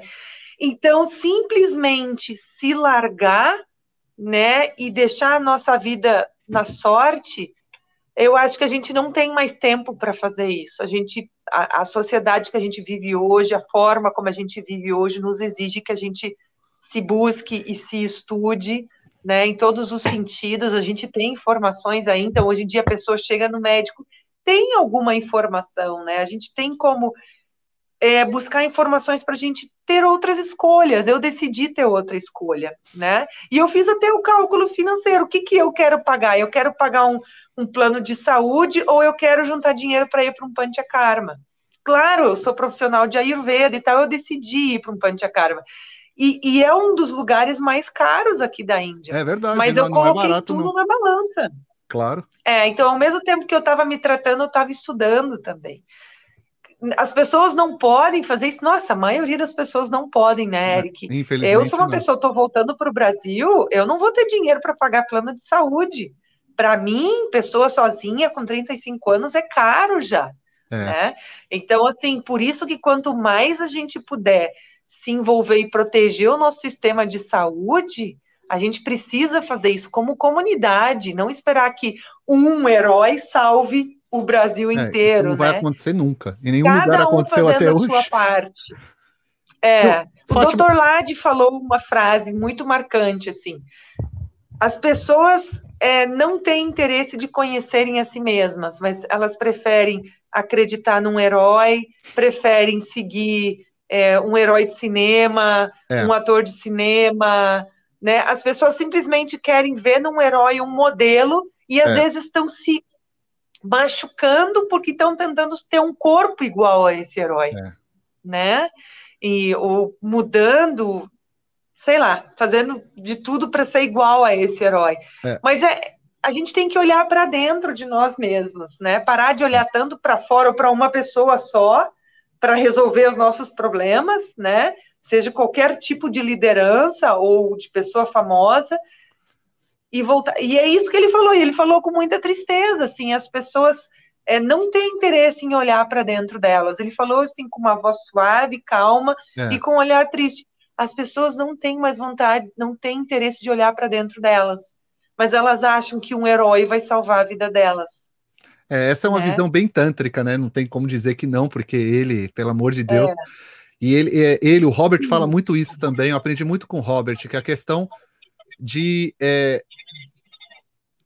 no Tantra, a gente vai em busca de quem nós somos. A gente entende que existem os mentores, entende que existem os gurus, mas a gente entende que não é por eles, é só por nós mesmos. E é pela nossa ali, coragem e vontade. Eles estão ali para mostrar, ó, esse é o caminho se você quiser. Tem outros. Vai. É. A perna é sua, você que tem que caminhar, você que tem que andar, você que tem é. que se virar nesse sentido, né? Fátima, eu coloquei é. uma outra perguntinha aqui que eu acho que com, você já respondeu com essa pergunta, né? Que já tinha sido feita, só para ter aqui. É, deixa eu ver que mais aqui. Uh, hum. O Matheus, diretamente, ele está aí na Índia também, ó, mandou um abraço para todos nós. Legal. Ele está lá em Gujarat, se eu não me engano, ele está em, em Gujarat agora. É, tá mandando um abraço. Para quem não conhece o Matheus, é o primeiro, Matheus, oi. Primeiro brasileiro a estar tá finalizando agora o BMS, a Faculdade de Ayurveda. Ele, ele, é, ele é o criador e o, o diretor do Vida Veda, é um grande parceiro do Naradeva também. Ele mora entre Brasil e Índia hoje. Deixa eu ver o que mais temos aqui hum. de pergunta. É uma grande jornada, né, Eric? Essa é uma outra é, grande jornada. um dos meus conflitos, um dos meus conflitos que eu queria muito fazer o BAMS, mas também muito o Gurukulam, né? então é uma grande jornada. E eu tenho esses desejos antagônicos, né? Eu gosto do meio acadêmico e também gosto do tradicional, desse eu aspecto também, é. sutil, né? E eu estou num momento de vida que eu preciso escolher um ou outro.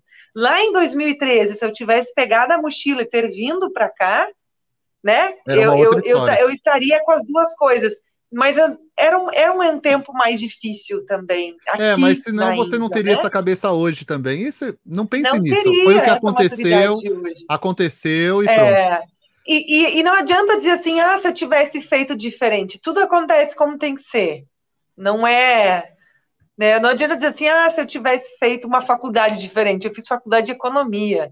Não, as, todo, tudo que acontece, né, como o doutor Amdas fala assim, nada é bom e nada é ruim. Todo, a, a, por trás de toda experiência existe um grande aprendizado positivo. Veja, Fátima. Um grande aprendizado e positivo.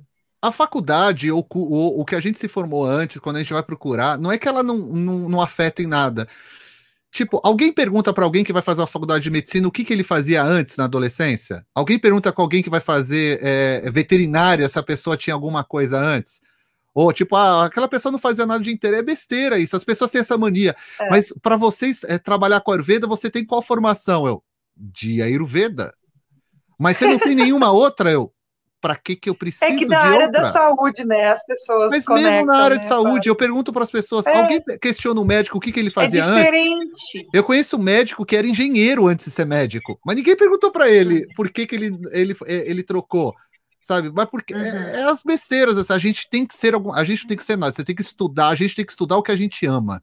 É isso. É. é. buscar o que a gente ama. É. E nós somos múltiplos. A gente pode ser um economista e trabalhar com a Ayurveda, e depois, daqui a alguns anos, você querer fazer filosofia ou vai fazer outra área. Não importa. Isso que é ser humano. Tá é tudo ser humano conectado. É ser muito, muito, muito. É. Muito. Então, e, e, a gente pensa que daqui a pouco engenharia e economia não tem nada a ver com a saúde, tem tudo a ver com saúde. Tudo a ver. Porque se a nossa Deus, sociedade está doente, a gente também está doente.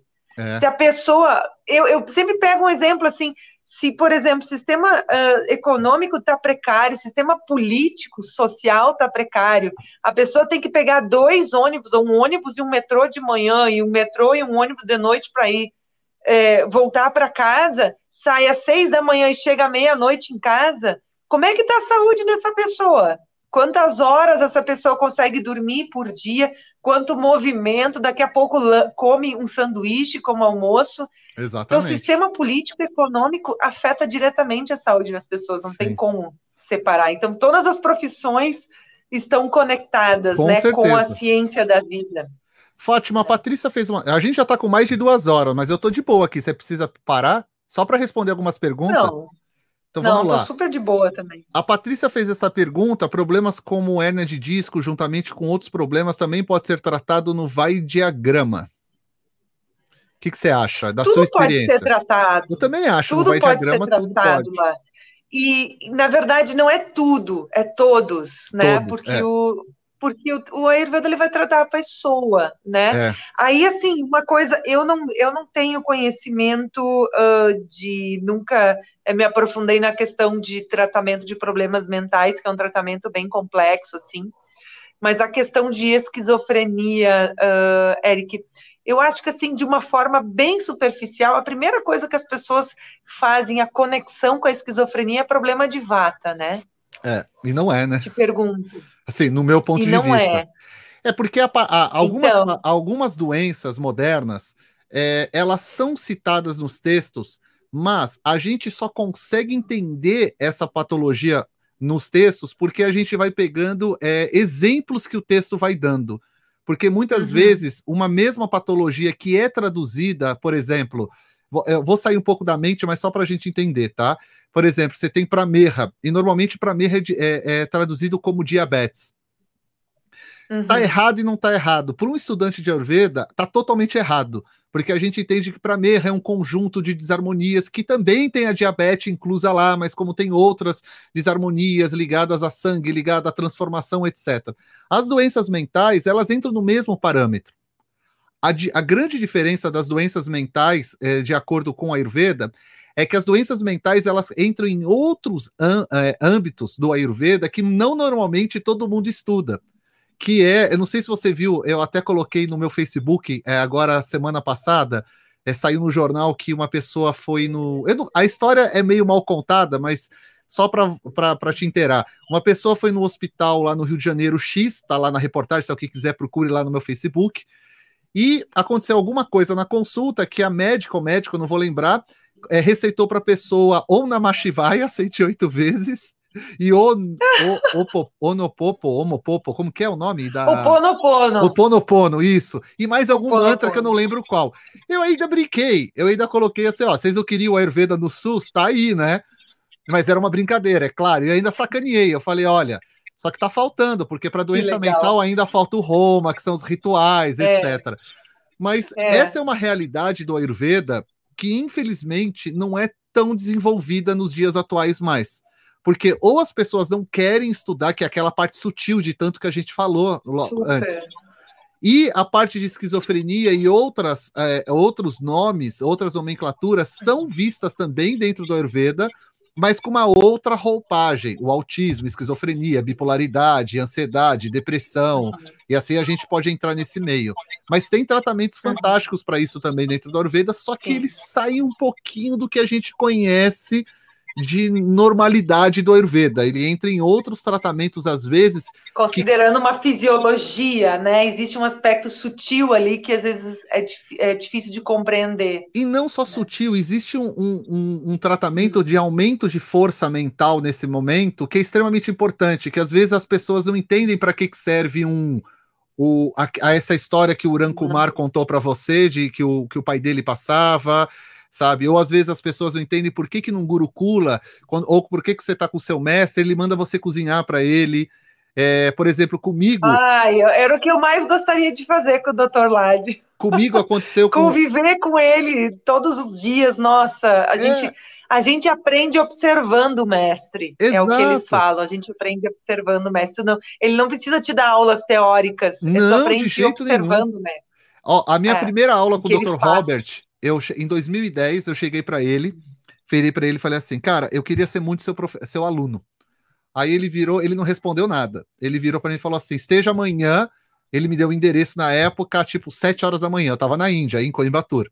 Aí, aí mesmo. Você já ficou bem feliz, né? Eu Porra, eu tava feliz pra caramba. O que, que o cara vai fazer comigo, né? Pô, você é aluno dele e tal. Eu já tava esperando o quê? O cara vai me levar para uma sala de aula, vai ficar lá, vamos ler os clássicos, vou te ensinar sânscrito.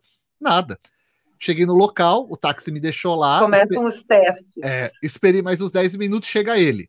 Com uhum. uma caminhonetinha, com dois amigos, tal, uma amiga nossa, que virou amiga também, uma australiana tal.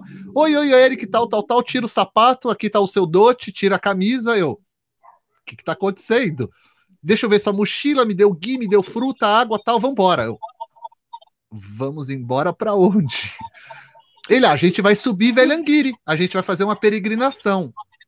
Eu ah, fiquei... a gente foi lá. É, a gente foi no Quando... templo embaixo, ano né? passado. Aí hum. eu fiquei meio estático, eu falei, a gente vai fazer uma peregrinação. E, tipo, na minha mente tava, porra, eu nem tô preparado, né? Ninguém me avisou nada, porque a gente já vem naquelas coisas mentais. Aí eu tenho que me preparar, eu vou ter que. Nada. Subi e desci, foi a madrugada inteira caminhando, desci e tal. Ai, que delícia. Ele não falou uma palavra de Ayurveda, não deu um ensinamento, nada. Ele ficou falando sobre a vida, é, falando sobre os macacos que a gente via, sobre o pé meu que estava estourado, sobre a coluna dele que estava estourada. Subiu, desceu. Aí depois, na hora que a gente desceu, que era no dia seguinte, a gente estava comendo um biryani, eu lembro até hoje. Essa, esses momentos a gente nunca esquece, né?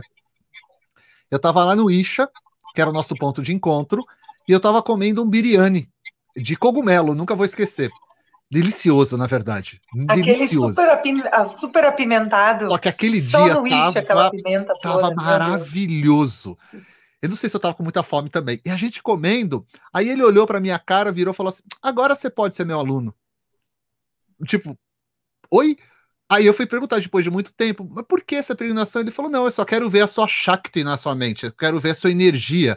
Se você realmente tem força para ser um aluno, se você realmente vai passar por obstáculos, se realmente você tem essa vontade dentro de você. Porque se você não tem vontade de ser aluno, se você quer ser um aluno como qualquer outro, você paga um curso e vai, e vai fazer curso.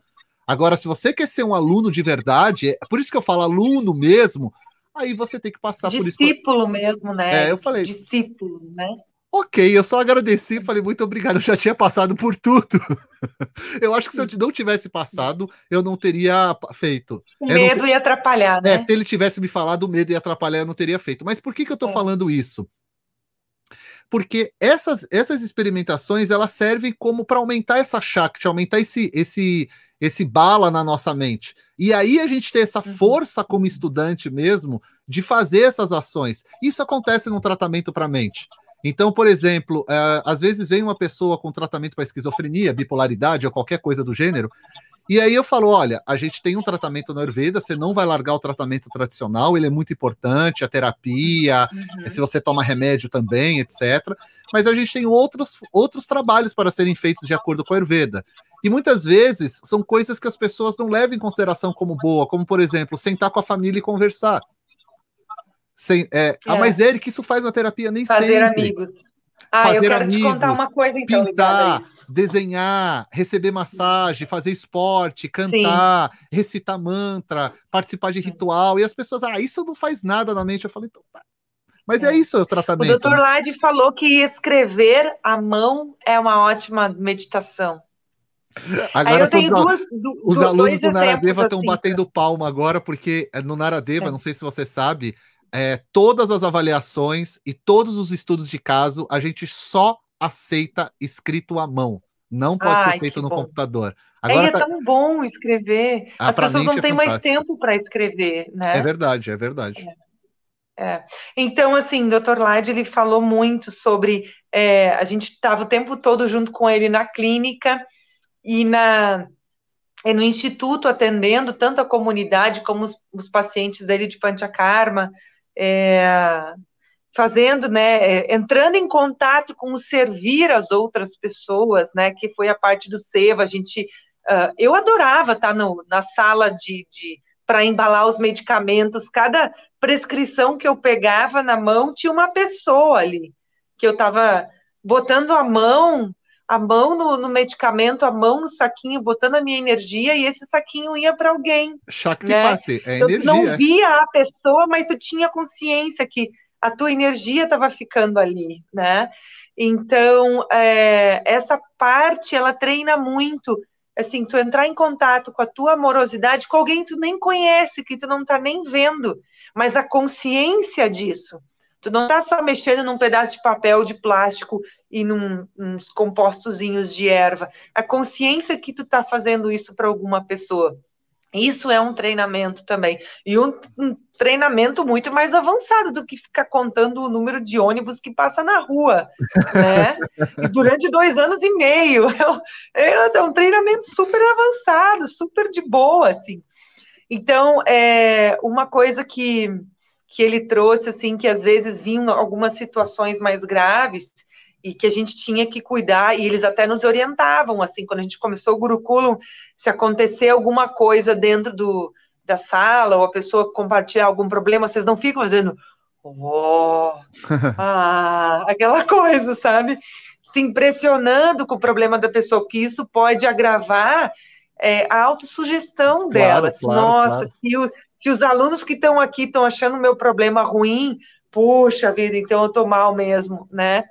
Então. É, e ao mesmo tempo a é, gente não o pode. O Lade nunca... falou muito isso. E ao mesmo tempo a gente nunca pode isso. mentir para o paciente, né? Então a gente tem que ser muito e sereno. E ao mesmo tempo ser tranquilo para falar a situação, assim. É. Então ele diz assim: quem, a gente que cuida da saúde das pessoas, a gente tem que ter um estado mental e emocional muito forte. Então, pranayama, meditação, acordar antes do sol nascer, dormir bem, ter uma alimentação que não seja tão estimulante, industrializada, né, processada, isso tudo afeta a nossa energia. Muito. Buscar fazer boas ações, ajudar pessoas. Então, é, isso fortalece o nosso sistema energético, mental e emocional para ti também ter tranquilidade para lidar com as adversidades da tua vida.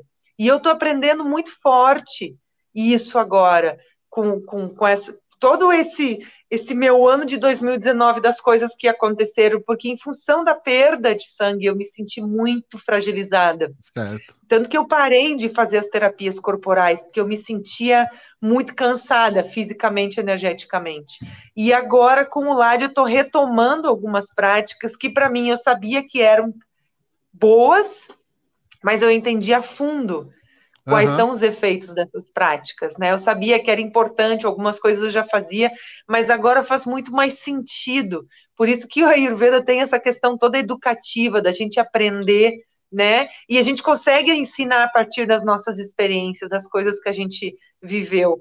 Então, o próprio Dr. Lade também falou isso. Tu pode ler mil livros, tu tá adquirindo tu tá só recebendo informações a partir das experiências dos outros tu só vai ter o conhecimento mesmo a partir das tuas próprias experiências. Conhecimento não é ler um, mil livros, conhecimento é tu viver, tu aprender com as tuas experiências e ensinar a partir daquilo ali. E nem decorar né? os Que daí tá livros, tá conectado né? com a tua presença, né? E só decorar livro também não serve. Vou contar uma história para você. Uma vez eu virei pro Dr. Robert e falei assim, Rob, eu tô decorando o capítulo, eu não lembro que capítulo que era do Ashtanga Haridaya estou decorando o capítulo tal, porque eu acho interessante tal. Aí ele me respondeu assim: por que, que você está decorando o livro? Ah, porque eu quero, é mais fácil para dar aula tal. Ele falou: tá, então eu vou fazer eu um exercício com você. Tá bom. Conta quantas vezes no capítulo tal, eu não vou lembrar, já faz alguns anos, tem a palavra doxa. Tá bom. E me responde. Beleza.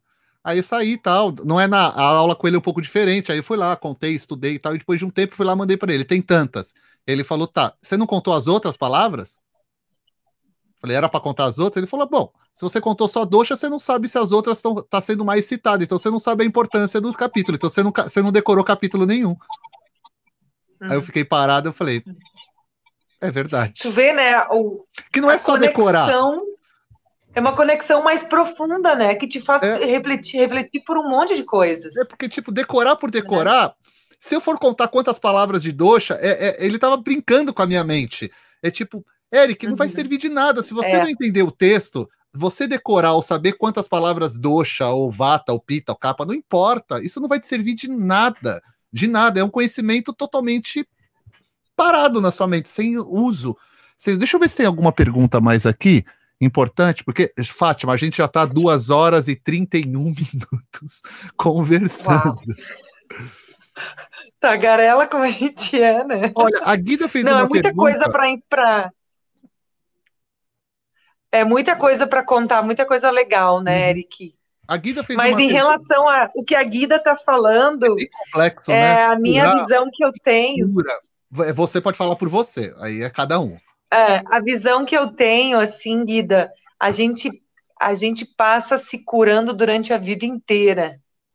Eu não Ótimo. vou dizer que eu me curei, eu estou me curando, que na verdade se curar é ir se conhecendo. Não quer dizer porque, ah, daqui eu vou chegar no Brasil, daqui a alguns meses vou fazer o exame, porque o mioma já tinha diminuído só pelo procedimento que eu fiz. Mas eu estou tratando toda a Fátima, Karine, tem tantas questões que eu quero curar em mim que eu sei que eu vou passar uma vida estudando, uma vida experienciando, uma vida tentando entender a vida.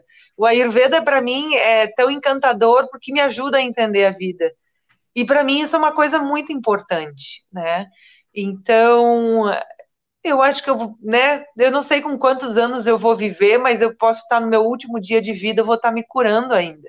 Né? O Ayurveda acredita na reencarnação, então a gente está acredito na reencarnação, estou há muitas vidas tentando me curar. Né? Eu vou tentar fazer menos besteira nessa vida para na próxima vida as coisas serem mais tranquilas. Eu acho que é esse o processo. A gente vai tentando ir se curar. Não vou dizer, dizer nem assim iluminar é, as nossas dificuldades ou a nossa nossa caixinha de Pandora, né? Eu acho que é assim, é ir se curando a cada dia tentando aprender mais sobre nós mesmos, e a gente não vai, não vou curar só ali uma partezinha do meu útero, mas eu vou me transformando como ser humano, sentir mais compaixão, que é uma coisa que o Dr. Lade fala muito, com, é, ter mais capacidade para entender, compreender o outro, assim. Então, um exemplo, assim, hoje minha relação com a minha mãe é muito melhor, porque eu consigo entender ela um pouco mais a partir das minhas experiências. Eu já tive experiências de muita dor que fez eu entender a dor dela. Olha aí. Sabe? E eu passei a ter mais respeito por ela. Uhum. E aos pouquinhos, é, tem muitas coisas da história de vida dela que eu não sei, que eu vou descobrindo aos poucos né, em pedacinhos, porque eles não falam muito. Então, conforme eu vou descobrindo um pouquinho mais a história da minha família através do meu irmão, minha irmã que são mais velhos, eu vou tendo muito mais compaixão por ela.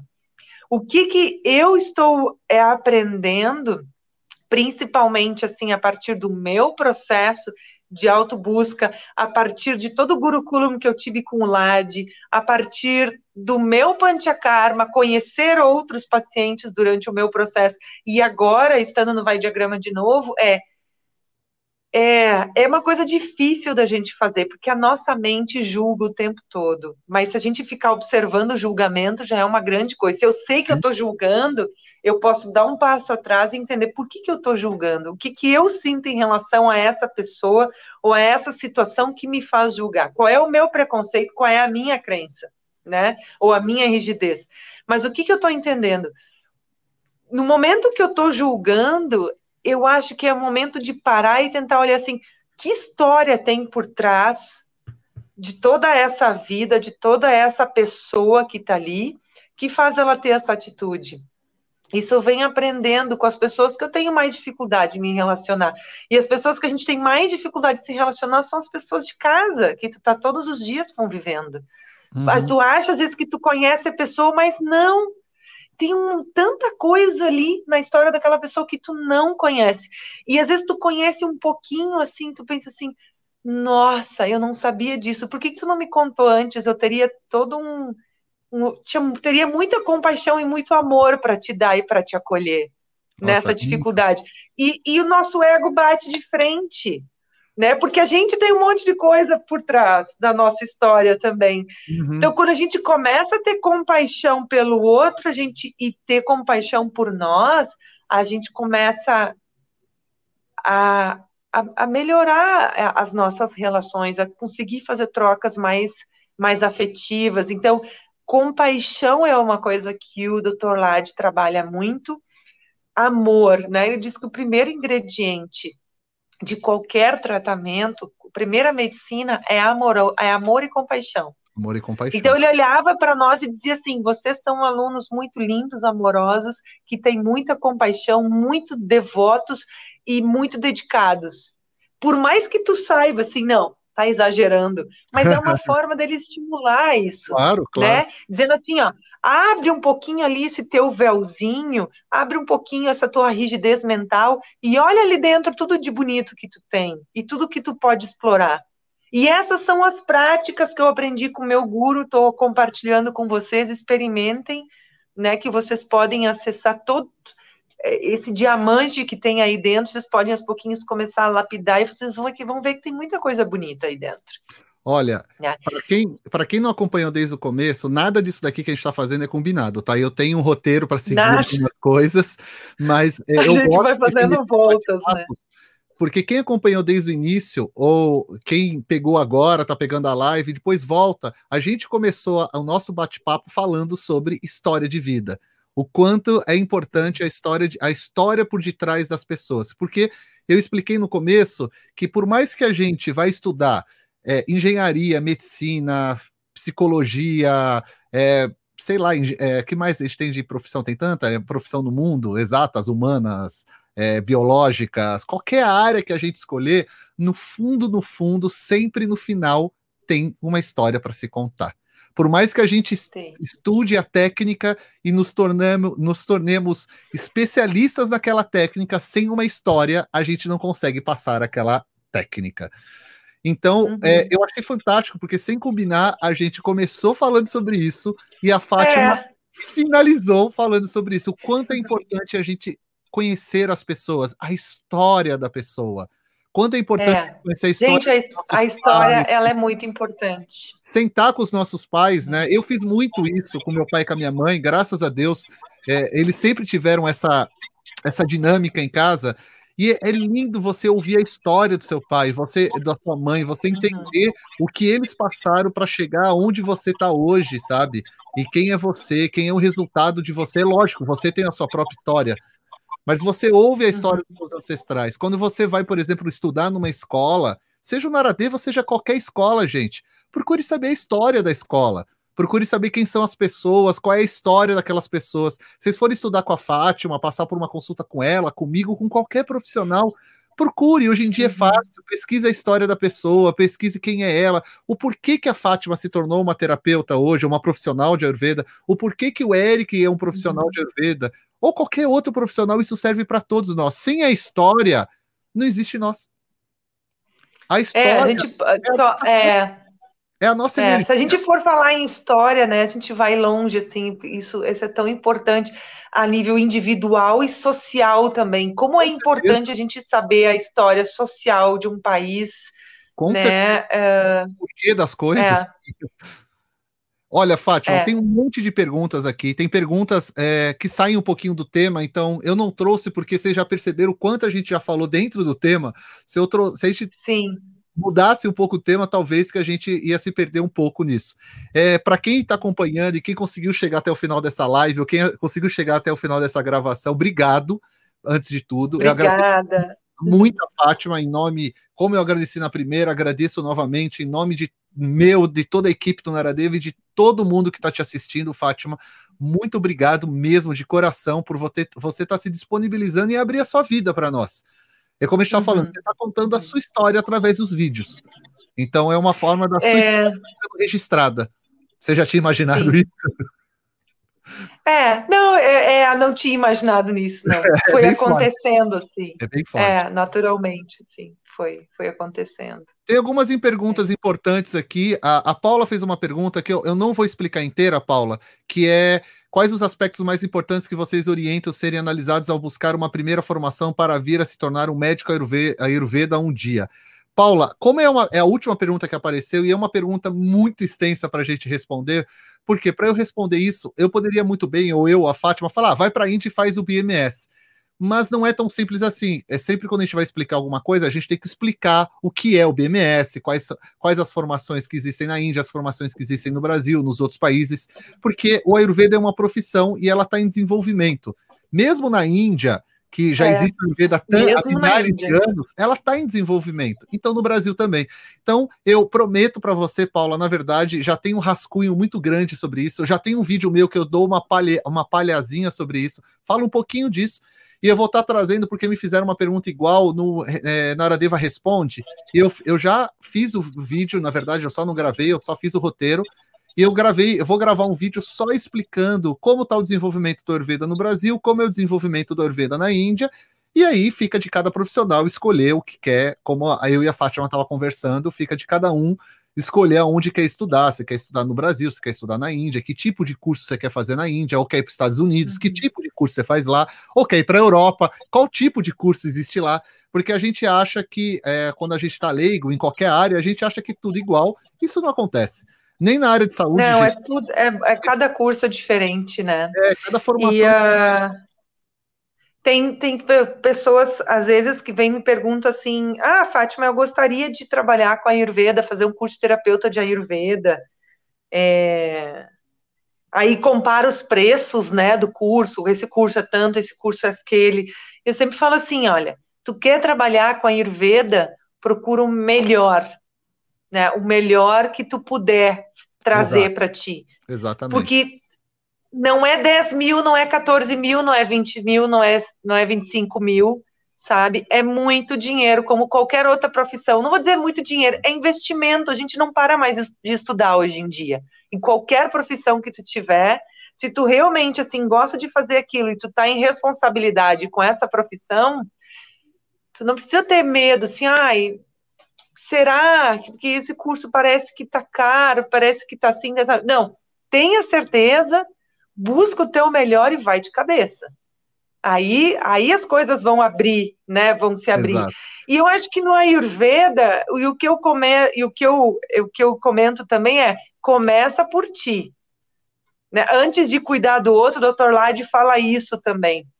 Ele dá muita ênfase, né, de acordar cedo, fazer os pranayamas, meditação, se cuidar, né, se curar, começa por ti. Tu tem que ter força física, psicológica, mental para te lidar, né, com os pacientes, porque assim, essa semana eu, o Dr. Amdas me deu a missão de eu estar próxima dessa paciente com esquizofrenia, que ela tem uma Olha amiga imaginária que ficava irritando ela o tempo todo é, que gera ansiedade, irritabilidade, tudo. E sabe qual foi um dos karmas que ela fez? O principal karma que ela fez? Foi o Vamana, foi a terapia do vômito. Ela não recebeu o Shirodara.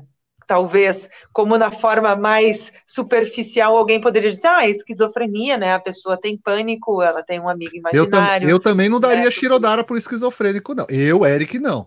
É, então, então tem isso, assim, ela não recebeu o Shirodara, ela recebeu é, o Dhanya Mladara e pouquíssimo óleo, né? Então, assim, é, e eu vi muito nitidamente a melhora de um dia para o outro. Ela saiu do Vamana, ela já estava mais feliz, aquela Olha irritabilidade passou. Ela disse que ela estava com vontade de dançar, uma menina muito jovem, de 19 anos, e eu fiquei junto com ela, fiquei três, quatro dias assim, que acompanhando legal. ela bem de perto. Eu, a minha missão era ser a primeira amiga uh, não virtual dela. Não virtual é ótimo. Ser amiga real dela. É. é. é isso mesmo, né? A sua colocação foi perfeita. Não amigo virtual, porque as pessoas acham que o virtual é. se torna grandes missão amigos. Do Dr. Ramkumar. Missão Achei do Dr. Ramkumar. Ah. É. Mas é assim, é, eu me tocou muito estar perto dela e, e não é assim, ah, a pessoa tá maluca, né? Tá imaginando coisa. Não, eu realmente eu senti compaixão por ela e o que, que a gente faz? A gente conversa com ela sobre essa amiga. Ah. É como, é assim, eu vi o doutor Kumar Ramdas fazendo isso, é assim, tu conversa com ela como se ela tivesse tendo um conflito de relacionamento com uma pessoa real mesmo. É. Porque ela diz que essa amiga imaginária fica falando coisas que ela não gosta, que irritam ela, que chateiam ela. Então a gente estava trabalhando com ela para ela aceitar essa amiga do jeito que ela é, ela amar essa amiga do jeito que ela é, e que ela não precisa ser do jeito que a amiga pede para ela ser. Sabe? Então, toda uma discussão sobre o relacionamento que aos pouquinhos ela ia desapegando, né, dessa amiga imaginária. E tanto que depois do Vamana, a incidência da, da comunicação dessa amiga imaginária diminuiu bastante. Olha. E é claro, né? Os médicos conversando com ela para ela estar mais presente em cada momento, que às vezes a gente via que o olhar dela Saía. dispersava e ficava para longe, a gente puxando ela para perto, assim. Que experiência então, linda, hein? É, então assim, pelos assuntos que ela trouxe, e ela, ela falou coisas para mim que com os médicos ela tinha vergonha de falar, Olha, né? Então, teve, eu vi, e só o fato de ver a foto dela no Whats, de dois anos atrás, e da eu vi que ela estava muito bem dos dois anos atrás. Alguma situação pontual aconteceu que desencadeou a esquizofrenia, através das questões que ela me falou, particulares, que ela abriu para mim. Então, e ela não está uh, ah, tendo acompanhamento psicológico ainda. Então, olha a dimensão que, que é um panchakarma e, e todo o suporte que o vai diagrama precisa ter. Por isso é. que a filosofia é tão importante. Se, se esses mestres, esses Vaidyas não tivessem todo esse amparo psicológico da filosofia, como que a gente ia lidar com essa questão dela? Exatamente. Que é tão profunda, delicada, né? Energética, né? Espiritual. Então, é, ela tem o meu contato, ela tem o contato do Dr. Ram Kumar, ela tem o contato com o Dr. Ramdas, ela vive em Singapura, mas Olha. ela vai estar em contato conosco, né? A gente vai ah, ir acompanhando ela, né? Chamando ela, né? Para a realidade, assim. E aos pouquinhos eu vou ir perguntando para ela: você já procurou um terapeuta, já tem um psicólogo, como é que tá?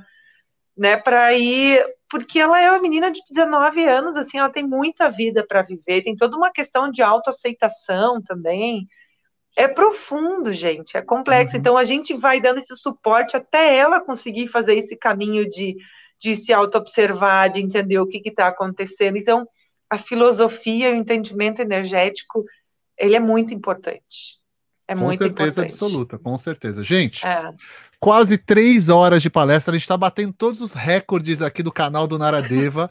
Mas, ó, não, eu não tô reclamando, não, gente. Três horas, manter mais de 50 pessoas o online. Já deve estar com muita fome, já são duas horas da tarde. Não, teve gente colocando resposta aqui assim: ó, eu tô cozinhando e ouvindo vocês, eu tô comendo e ouvindo é, vocês. almoçaram na frente do computador hoje. Como eu não almocei é sábado, ainda, né? E a Fátima também é. não jantou ainda, porque lá é noite ainda. Infelizmente, eu tenho que hoje. finalizar, gente. Eu não posso manter Sim. mais de três horas, porque eu também preciso comer. Aqui o meu barriga já está fazendo barulhos que eu não sei de onde vem. Deve ser o meu estômago comendo o meu fígado nesse momento, fazendo uma autofagia, porque eu tô com fome. E isso é bastante importante, né? Gente, é, infelizmente não dá para responder todas as perguntas. Muitas perguntas também, eu sei que muita gente começa a entrar na live depois que ela já está andando e começa a mandar pergunta, uhum. e aí vira um, um, um, um, rolê muito grande. Eu, ao longo da, da, da do bate-papo, eu fui. Agora a gente tem, vocês viram? Que legal. A gente vai colocando recadinhos para vocês irem lendo. Eu não preciso ficar dando aqueles recados chatos ao longo da, da, da ah, live. É, chato. é, não é? Ah, vocês já viram aí é todos os links do Naradeva, todos os links da Fátima já estão aqui embaixo do vídeo, tanto se você está assistindo pelo Facebook ou você está assistindo pelo YouTube. É, eu não vou ficar pedindo se inscreva, se curta aí, faça o que vocês quiserem, como vocês se sentirem mais confortáveis. Peço, já foi escrito aí. Quem quiser dar like, quem quiser se inscreva. Tô bem de boa com isso também ultimamente, porque ai, fica muito chato essas lives. Inscreva-se, curta, inscreva-se, curta, inscreva-se, curta. É mó chatice. A gente fala uma vez só e tá bom. Quem quiser se inscrever e curtir, fica bem bacana. Para quem já perguntou, eu já convidei a Fátima, já agradeci ela umas 10 vezes, já convidei ela para no final da websérie, se ela estiver na Índia ainda ou se ela já tiver retornado para o Brasil, a gente não sabe quando vai ser o final da websérie, porque ela ainda está gravando, ela ainda está nesse processo. Vamos ver o que vai sair. É. Deixa a coisa rolar, Fátima, é assim mesmo. Tem vezes que eu vou para a Índia, raro, mas eu não gravo nada. Porque eu não tô afim, só tô afim de caminhar, bater papo, conversar, comer. Tem gente que eu, tem dia que eu gravo três, quatro vídeos num dia só, é uma loucura, assim. Que eu tô inspirado. Começa a vir, né?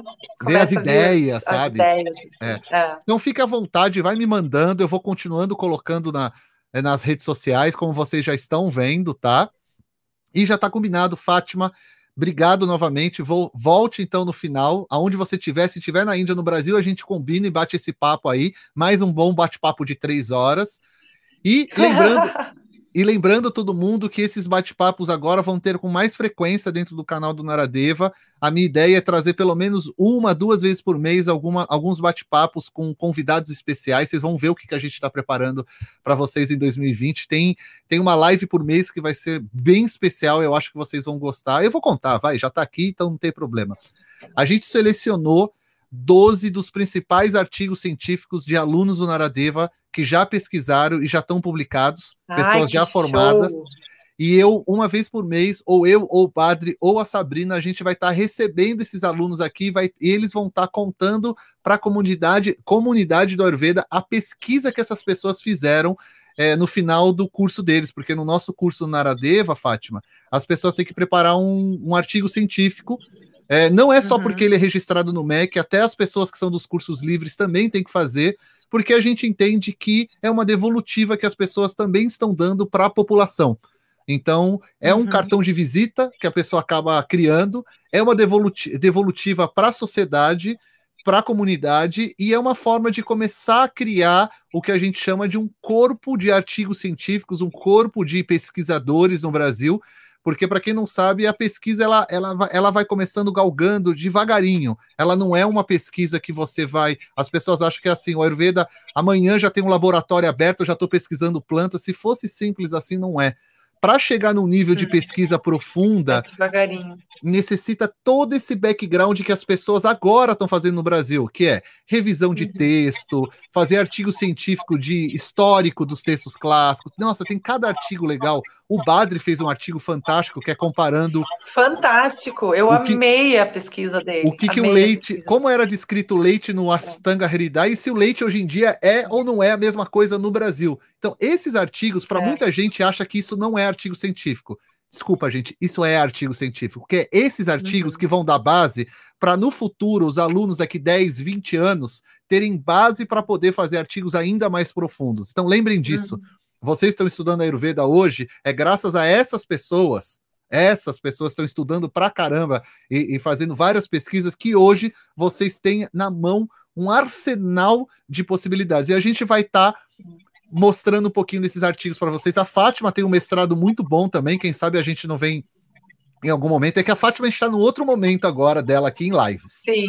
É, depois Sim. a gente conversa sobre isso em off. Mas ela também tem um mestrado Sim. em saúde coletiva muito legal que ela faz. É, é citado o Ayurveda, a base não é Ayurveda, né? O Ayurveda ele faz parte dali.